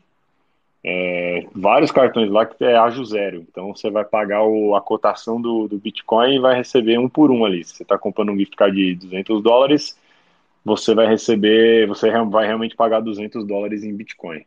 Já no Brasil, basicamente todos eles têm algum tipo de ágio, então você sempre vai pagar um, um FII a mais. Mas aí acho que o mais importante quando você faz esse tipo de coisa é mais a questão do anonimato, tá? E se você tem aí um, um stack não declarado de Bitcoin que você precisa gastar e tal, é melhor você não ficar vendendo ele na corretora para gastar, porque vai ser meio estranho, né? Mas eu não sei muito bem porque todos os meus bitcoins estão devidamente declarados. Eu não tenho a menor ideia de como é a vida das pessoas que não têm é, bitcoin declarado, deve ser horrível, né? Então façam certo, viu, pessoal? Declarem tudo, deixem o Lula saber todos os bitcoins que vocês têm. E, bom. Tem, tem uma técnica que eu tenho um amigo que mora na Europa, ele faz isso. E eu já ouvi falar também de que mora nos Estados Unidos e faz isso também. É, ele vende na, semanalmente na, na BISC. E na BISC o ágio é positivo, inclusive, né, para quem vende. Então você consegue até ter 1, 2, 3% a mais na venda e vai para tua conta corrente e aí você gasta, paga o cartão, faz as contas normais, né? É uma possibilidade também. E no Brasil a BISC até funciona, eu não sei como tá a liquidez disso tal, mas, mas é uma possibilidade também. Eu sei que nos Estados Unidos e na Europa eu vejo muito bitcoinheiro gringo é, vivendo já, até sem conta corrente tem quem viva, né? Porque, mas lá tem uma infraestrutura um pouco melhor, já tem caixa eletrônico, já tem um, um portfólio melhor para poder é, viver assim. Não sei se o pessoal tem mais conhecimento, que eu nunca fui muito atrás disso também, puder falar. O Raixa que está aqui ouvindo conhece talvez os, os colegas lá dos Estados Unidos. É, a BISC até tem uma boa liquidez aqui. É, já usei algumas vezes. É, o único problema da BISC é que quando você está nesses cenários que nem agora, que o mempool está cheio, é, a taxa da, da transação fica bem alta. Então você acaba não, acaba não valendo muito a pena é, comercializar pequenos valores pela BISC, né? Porque tipo, o cara vai lá gastar, sei lá, o cara quer vender 500 reais em Bitcoin, só que aí o mempool tá lá, é 30, 30 sats por byte. E aí, desses 500 já vai para 520 e ainda tem o FII, então as pessoas acabam não comprando por lá para evitar tanta taxa, porque senão perde muito do valor principal. É uma opção legal que tem agora também é aquela RoboSats, que é basicamente a BISC, só que você não precisa baixar um cliente pesadão, porque a BISC, o chato também é que tem um cliente lá com DAO e um monte de coisa, ele acaba pesando na máquina. Esse é tudo online é, diretamente no browser e é Lightning, né? eles usam invoices Lightning, então é um pouco melhor para pequenos valores. O problema é que, cara, quase nunca tem ninguém lá. É, liquidez é horrorosa, né? E, tipo, tentar achar um brasileiro que está querendo comprar ou vender em Lightning lá é muito difícil. Mas são, é, bom, é bom que tem essas ferramentas, né? Porque se do dia para a noite também fechar o cerco aqui no Brasil e a pessoa não, não tiver mais uma rampa legalizada ali para poder comercializar, essas ferramentas elas têm que estar bem maduras já para que as pessoas usem isso de alternativa, mesmo que hoje ainda não, não tenha tanta liquidez. Na hora que o bicho pega, a liquidez aparece.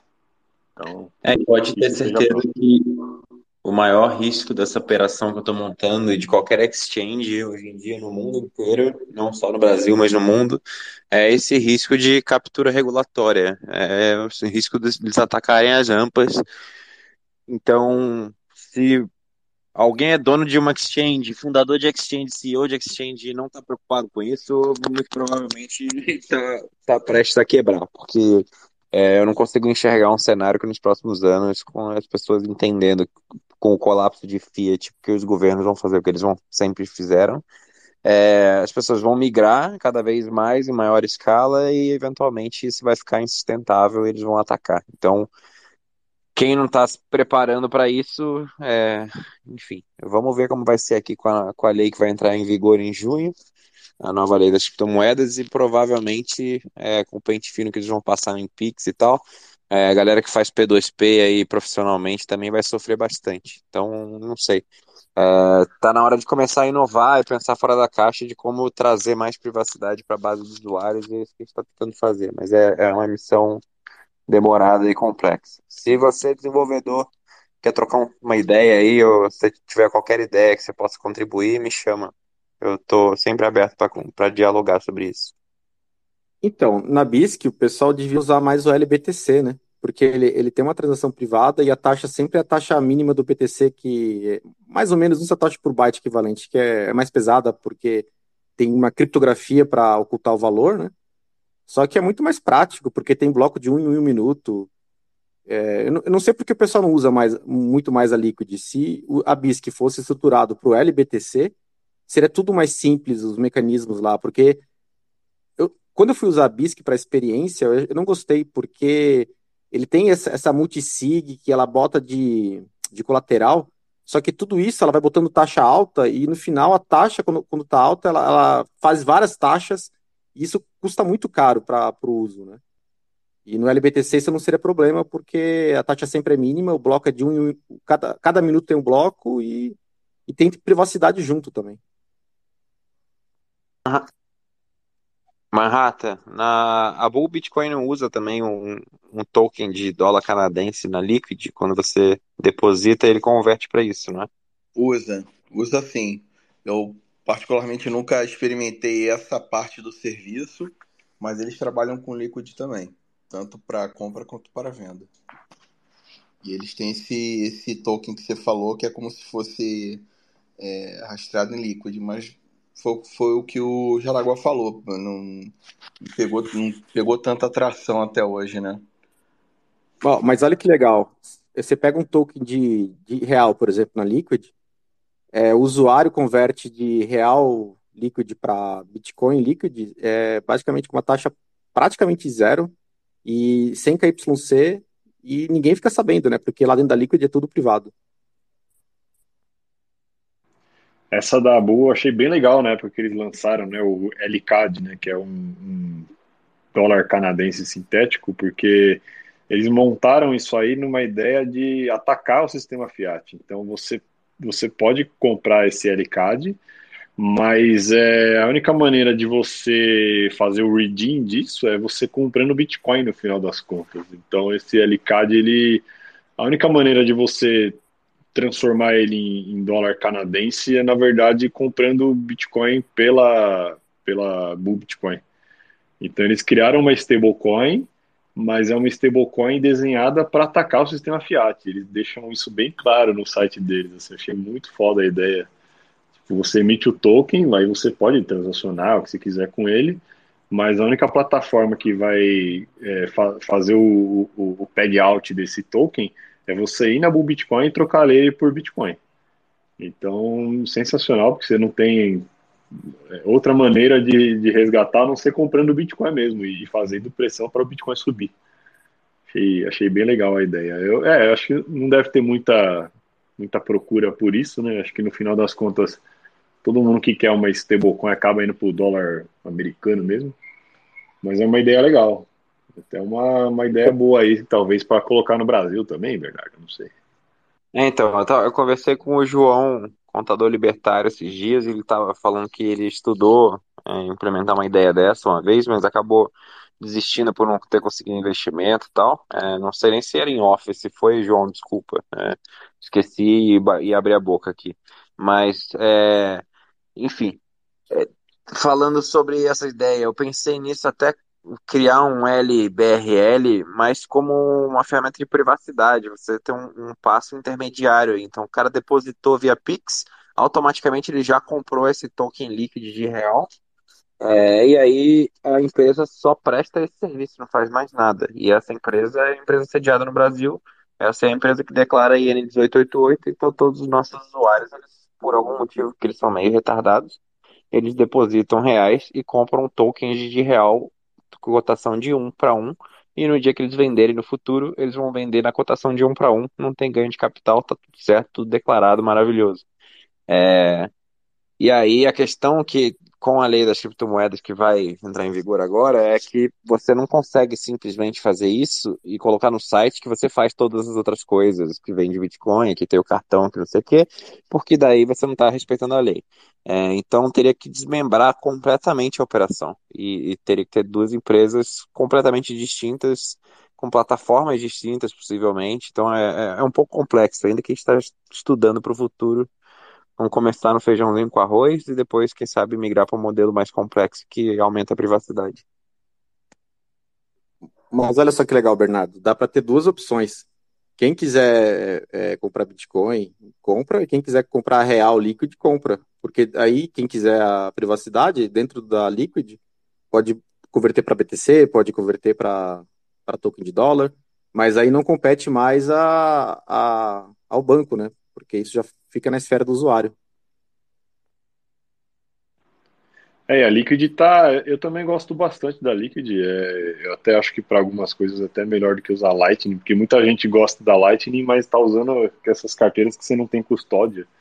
Então, para mim é meio meio contrassenso assim. É, se você se você já está abrindo mão de ter custódia própria, é melhor você ficar numa sidechain como a Liquid, que pelo menos você ainda vai ter a sua chave privada, né? você ainda tem a custódia do negócio.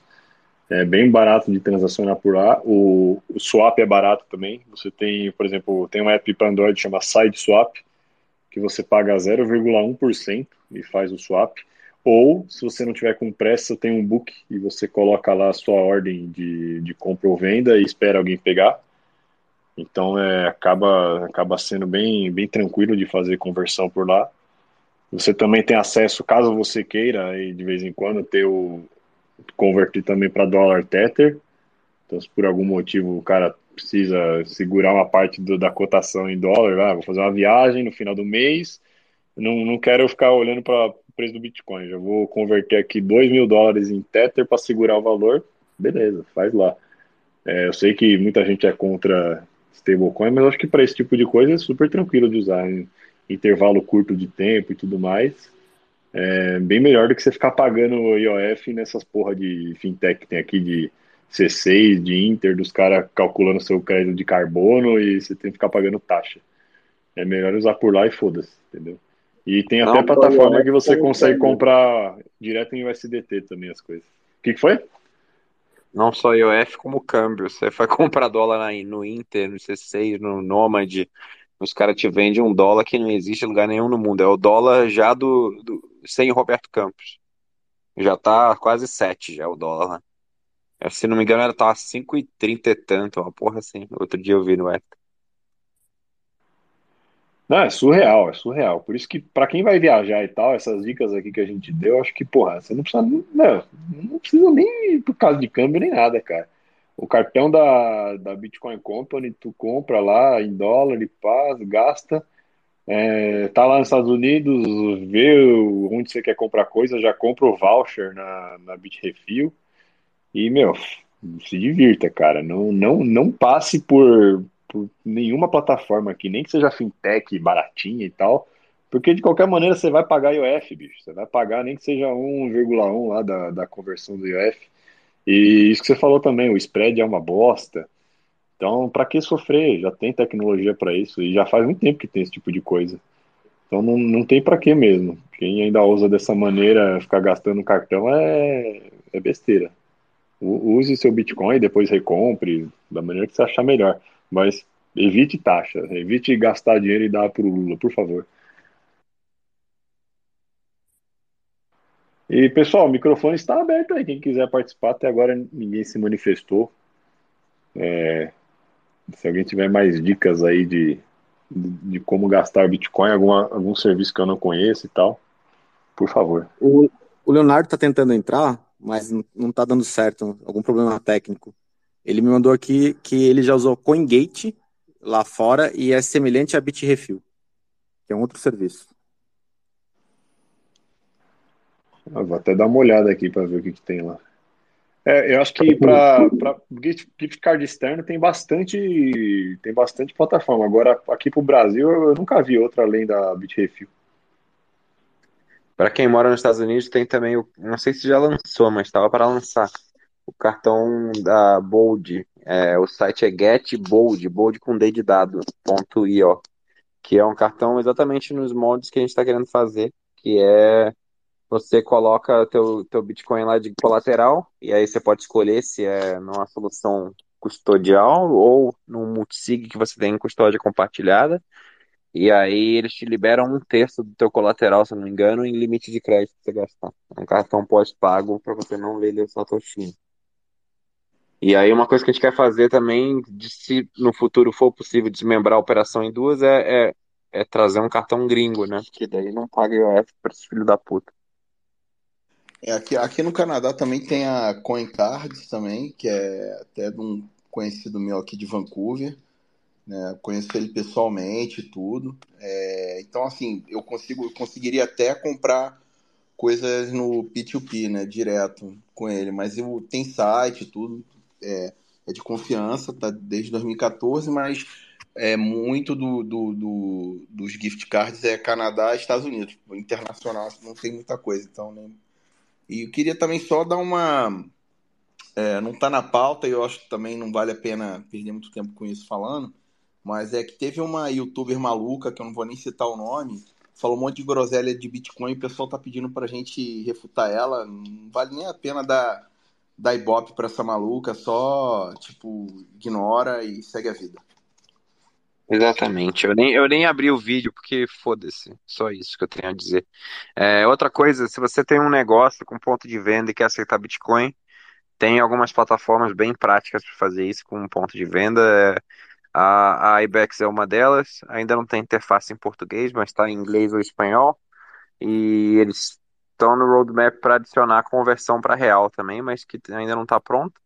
Mas se quiser mesmo assim aceitar Bitcoin no comércio, é, é super fácil de usar, super intuitivo. Eles você recebe numa carteira custodial e aí no dia seguinte útil, é, eles transferem isso automaticamente para o teu endereço on-chain que você é, colocar lá na- nas configurações. Eu sou embaixador da, da Ibex no Brasil, então quem quiser adicionar no ponto de venda aí me avisa que eu ajudo a fazer o, o, o cadastro. O Hugo pediu a palavra aí. Manda ver, Hugo. Boa noite. É, eu, eu uso uma solução aqui na, na Europa que é um, assim, tem, K- tem KYC, tem, não é, não é uma coisa tão, tão privada assim, mas dependendo da situação não precisa ser, que é anexo. Então eu uso cartão deles, é, é barato para transferir do Brasil, entendeu? Você faz Pix por uma corretora qualquer também, KYC, é, fa- joga numa uma shitcoin, numa, numa stablecoin que tenha uma rede de transferência barata, você consegue transferir e usar por cartão aqui. Então, pode ser uma solução para quem venha viajar para cá e tenha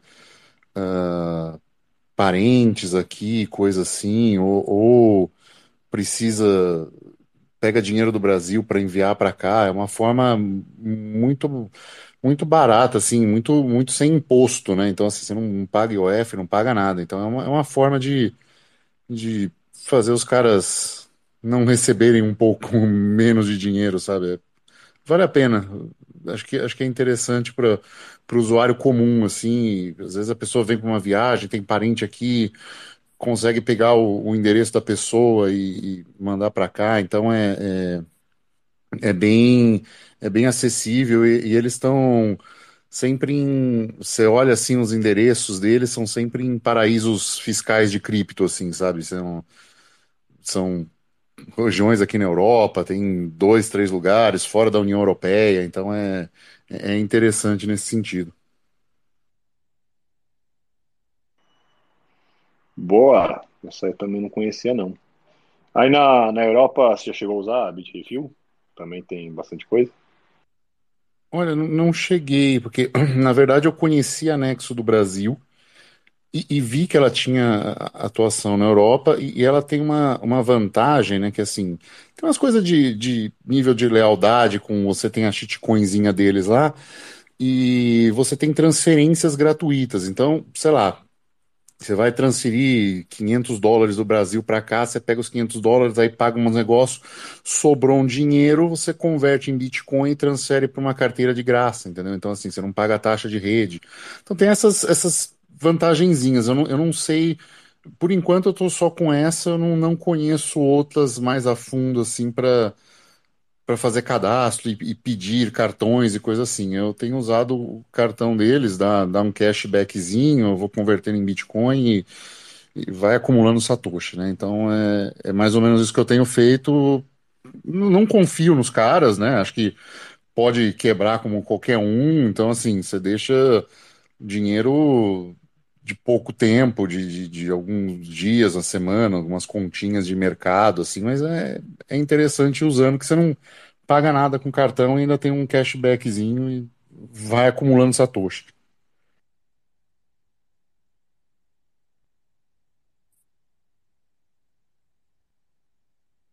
Boa. Tô abrindo aqui também para o Causticidade, que pediu a palavra.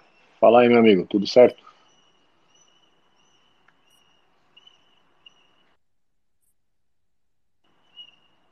Você está aí, Causticidade.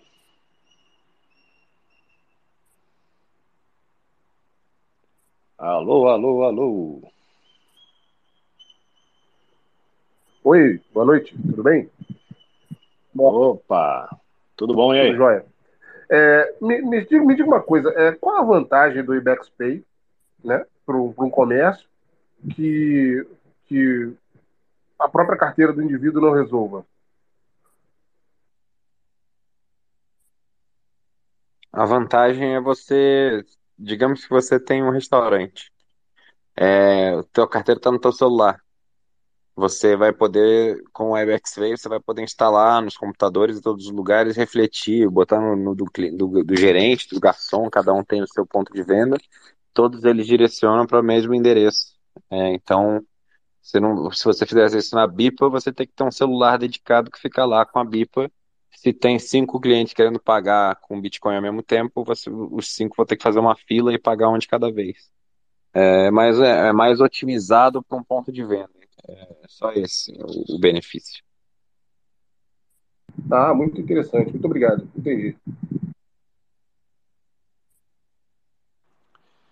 E o Ralph também pediu a palavra. Fala aí, Ralph, tudo bom? Boa noite, pessoal. Boa madrugada aqui para mim, né? Vamos lá. É, acho que foi o Dum mesmo que falou em relação ao, ao, Bit Refill aqui na Europa. Olha, a opção deles é muito vasta, viu? É muito boa mesmo.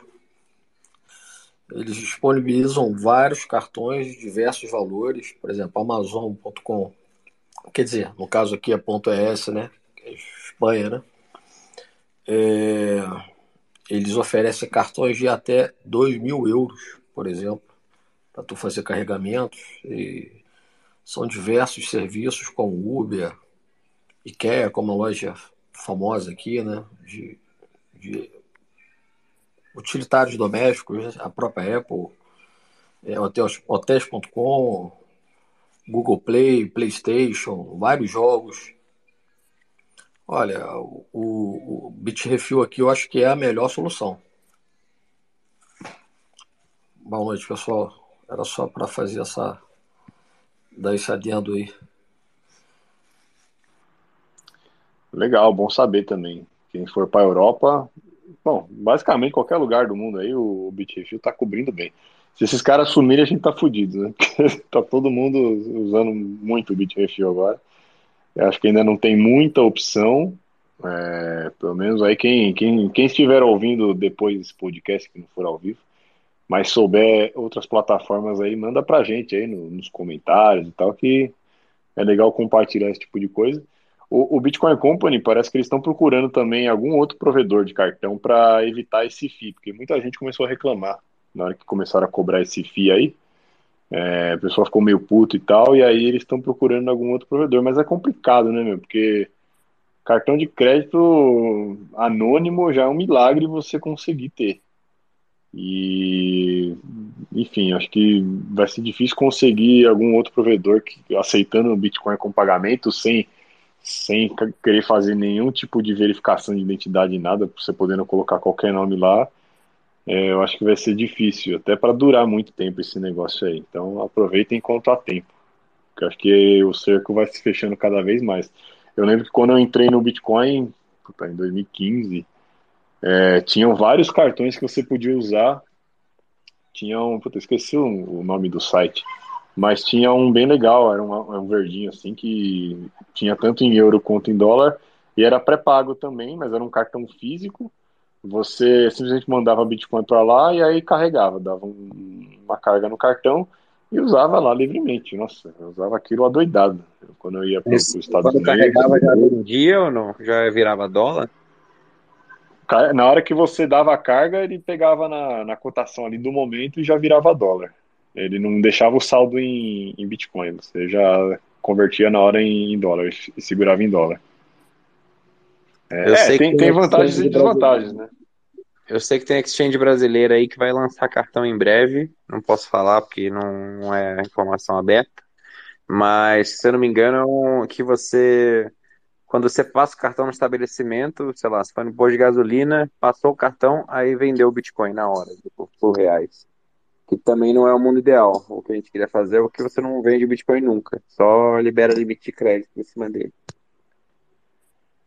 É, falando nisso, acho que é até legal depois de fazer um outro programa falando de colaterais de Bitcoin. Até esse mês agora de maio, eles vão estrear aquele Fujimone. Não sei se vocês já viram o beta dos caras, mas é bem aquilo que o Renato vive falando de colateralização de Bitcoin ao infinito. Então você Basicamente, assim, você vai colocar lá na plataforma, sei lá, eu quero 10 mil dólares. Então eu coloco 20 mil dólares lá na plataforma em Bitcoin e eles vão emitir 10 mil em uma stablecoin de dólar para mim. Eu pego esse 10 mil, eu posso fazer swap por outro stablecoin, eu posso comprar Bitcoin, eu posso fazer o que eu quiser. E na hora que eu quiser resgatar os, os meus 20 mil dólares em Bitcoin, eu pago de volta esses 10 mil que eu emiti e resgato. Então vai ser uma maneira de você imprimir dinheiro sem vender Bitcoin diretamente é, e pegando empréstimos assim que basicamente não vão ter juros, cara. Isso é muito foda, mas muito foda. É, a única questão aí desse tipo de plataforma acho que vai ser o quanto de custódia que você vai abrir mão, né? Eu não sei se vai ser um negócio bem transparente, que você faça um multisig com a plataforma, ou para você não correr nenhum risco, né? Você não jogar o Bitcoin num endereço X e os caras começarem a usar aquilo lá para alguma outra coisa e depois dar uma merda que nem já aconteceu várias e várias vezes. Mas se for uma estrutura sólida assim, puta que pariu. Aí, aí acho que vai ser um game changer pro Bitcoin. Vai matar todas as empresas de, de BTC loans que tem. É, sobre, sobre os empréstimos em Bitcoin, acho que aqui no Brasil só tem a, a Rispar, né?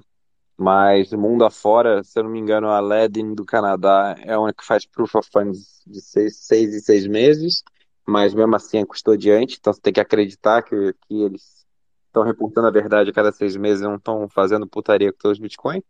As outras que já colapsaram, BlockFi, sei lá, esqueci o nome das outras, foram pro saco porque faziam palhaçada com os bitcoins.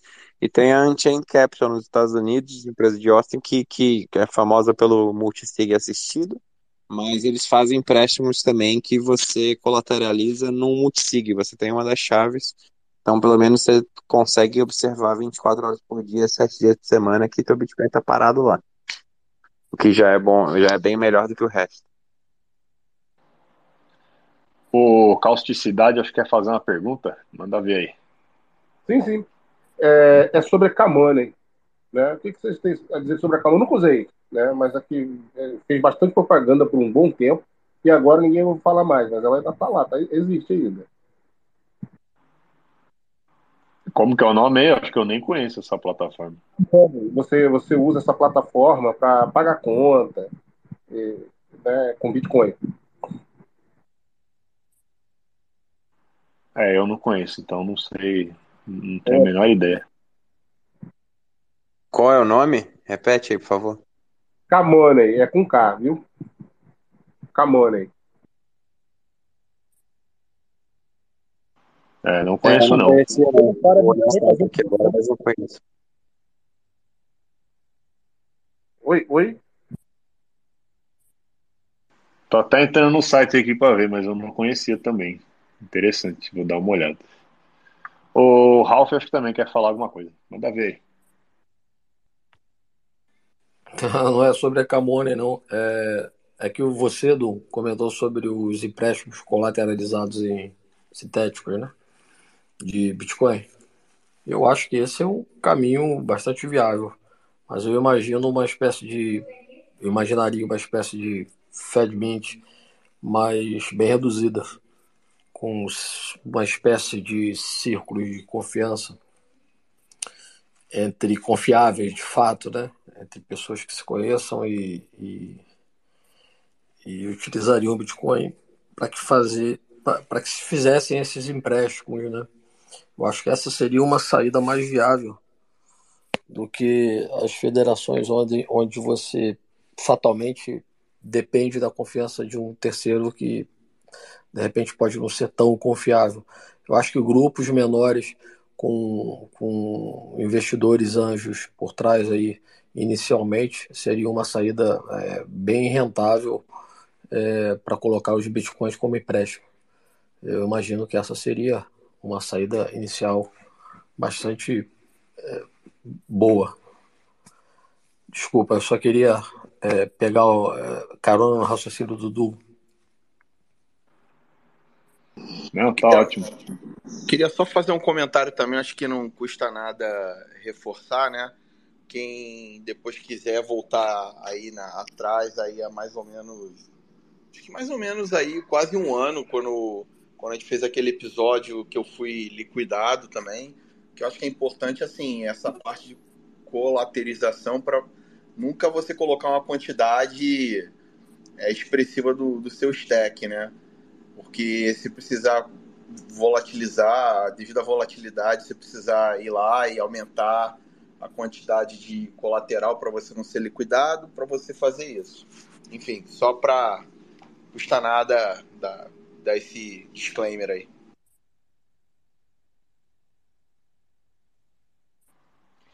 Boa. E o John também quer falar, e aí depois da palavra do John a gente já, já encerra aí, que já é quase 10 e meia. Fala um Só, tudo só certo? um, um adendo também que o Emori como comentou aqui no- nos comentários do, do chat, que tem o BTC Pay Server também. Ele é uma solução open source que roda, né? E, e ele permite você, o lojista, receber em Bitcoin e aí já vai direto para tua carteira fria se você quiser, ou a carteira quente. Da...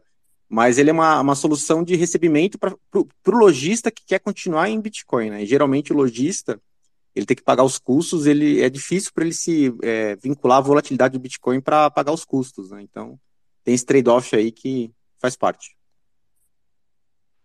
E aí, Dum e Jaraguá, pessoal. É, então, vocês estão falando aí, vocês já falaram das upright?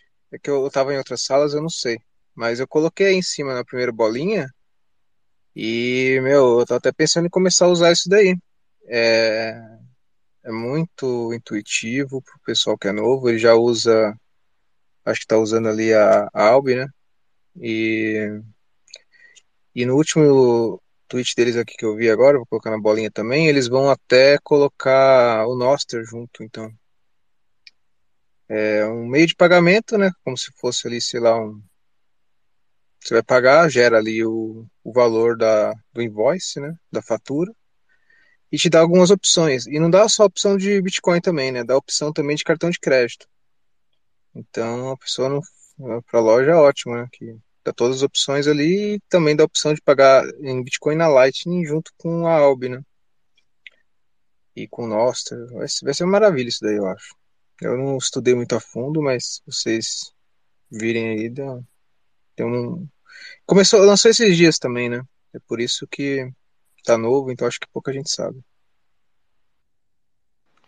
Eu tinha ouvido falar dessa aí, mas eu ainda não entendi muito bem. É, ele serve para você fazer invoices e você você consegue receber em fiat e converter para Bitcoin? Qual que é a, a pegada aí do negócio? Eu ainda não, não peguei os detalhes. Eu acredito que você recebe já em Bitcoin direto, né? O que for do cartão de crédito, que você vai receber no cartão de crédito também. É, a diferença é que é, tem como você programar, por exemplo, no site e já colocar as upright para você receber os pagamentos. Você corta, você não precisa usar mais a Shopify, você monta um site e coloca as upright e coloca lá para pagar o produto que você quer com a Lightning a pessoa só precisa estar com a Albi instalada e já faz todo o processo ali no, no, no, navegador mesmo. É isso que eu entendi, né? Posso estar errado. Interessante essa aí, eu vou dar uma olhada aqui sim. Boa, muito boa. Tô vendo eles têm um blog tudo, eles estão explicando como faz para integrar. Bem legal. O, Jack Meller né, tinha anunciado no passado que a, a Shopify ia se integrar com o Bitcoin, mas não teve mais evolução disso também, né? seria fenomenal, né? Porque Shopify é o principal integrador de pagamentos do, da, do comércio online americano. Tem muito ponto físico também. E, e, eles recebendo Bitcoin, basicamente, virou curso legal, né? Deve ter tido motivos regulatórios, eu acho. Então, é, eu acho que é só para as contas lá de fora, porque eu fiz uma conta no Shopify e não achei essa opção. Até falei lá com o suporte, eles não conseguiram me responder direito. É, e eu não vejo essa opção no, no, Brasil, a não ser que tenha que abrir uma conta lá fora e tem essa opção, porque eles falam que tem, mas você vai procurar e não tem. Como gambiarra, dá para usar plugin da, da Ibex Pay no Shopify, tá? Dá para fazer. Eu acho que a Shopify em si, não sei se integrou no, com Lightning nos Estados Unidos via Strike, mas é, no Brasil tenho quase certeza que não mesmo. Eu acho que você está correto. Não, eu, faz tempo que eu olhei a última vez. Mas eu sei que a Ibex funciona. Dá para você botar na tua loja online via Ibex Pay. Muito bom. Aqui quem aqui que é o representante é porque eu, às vezes eu dá uma bugada aqui eu não vejo quem é. Representante do quê? Da Da Ibex Ibex. Pay. Manda mensagem pra mim aí que eu te ajudo depois. Não tem representante no Brasil, mas eu ajudo. Eu sou, sou meio que um embaixador informal da Ibex. Conheço os caras lá, gosto muito deles. Daí sempre que alguém quer, quer instalar a solução aqui, eu, eu faço essa, essa ponte. A resposta está aqui, ó. Você recebe em Bitcoin mesmo. Peraí só um minutinho. Quem que falou agora? Be É o, Ber- é o Bernardo. Bernardo. O Bernardo é o cara da IBEX. Ah, valeu, vou te mandar um salve. É porque, tá, pra mim, tá aparecendo vários é, microfones abertos, embora só você esteja falando, entendeu? É, o Space faz isso mesmo. É o Bernardo.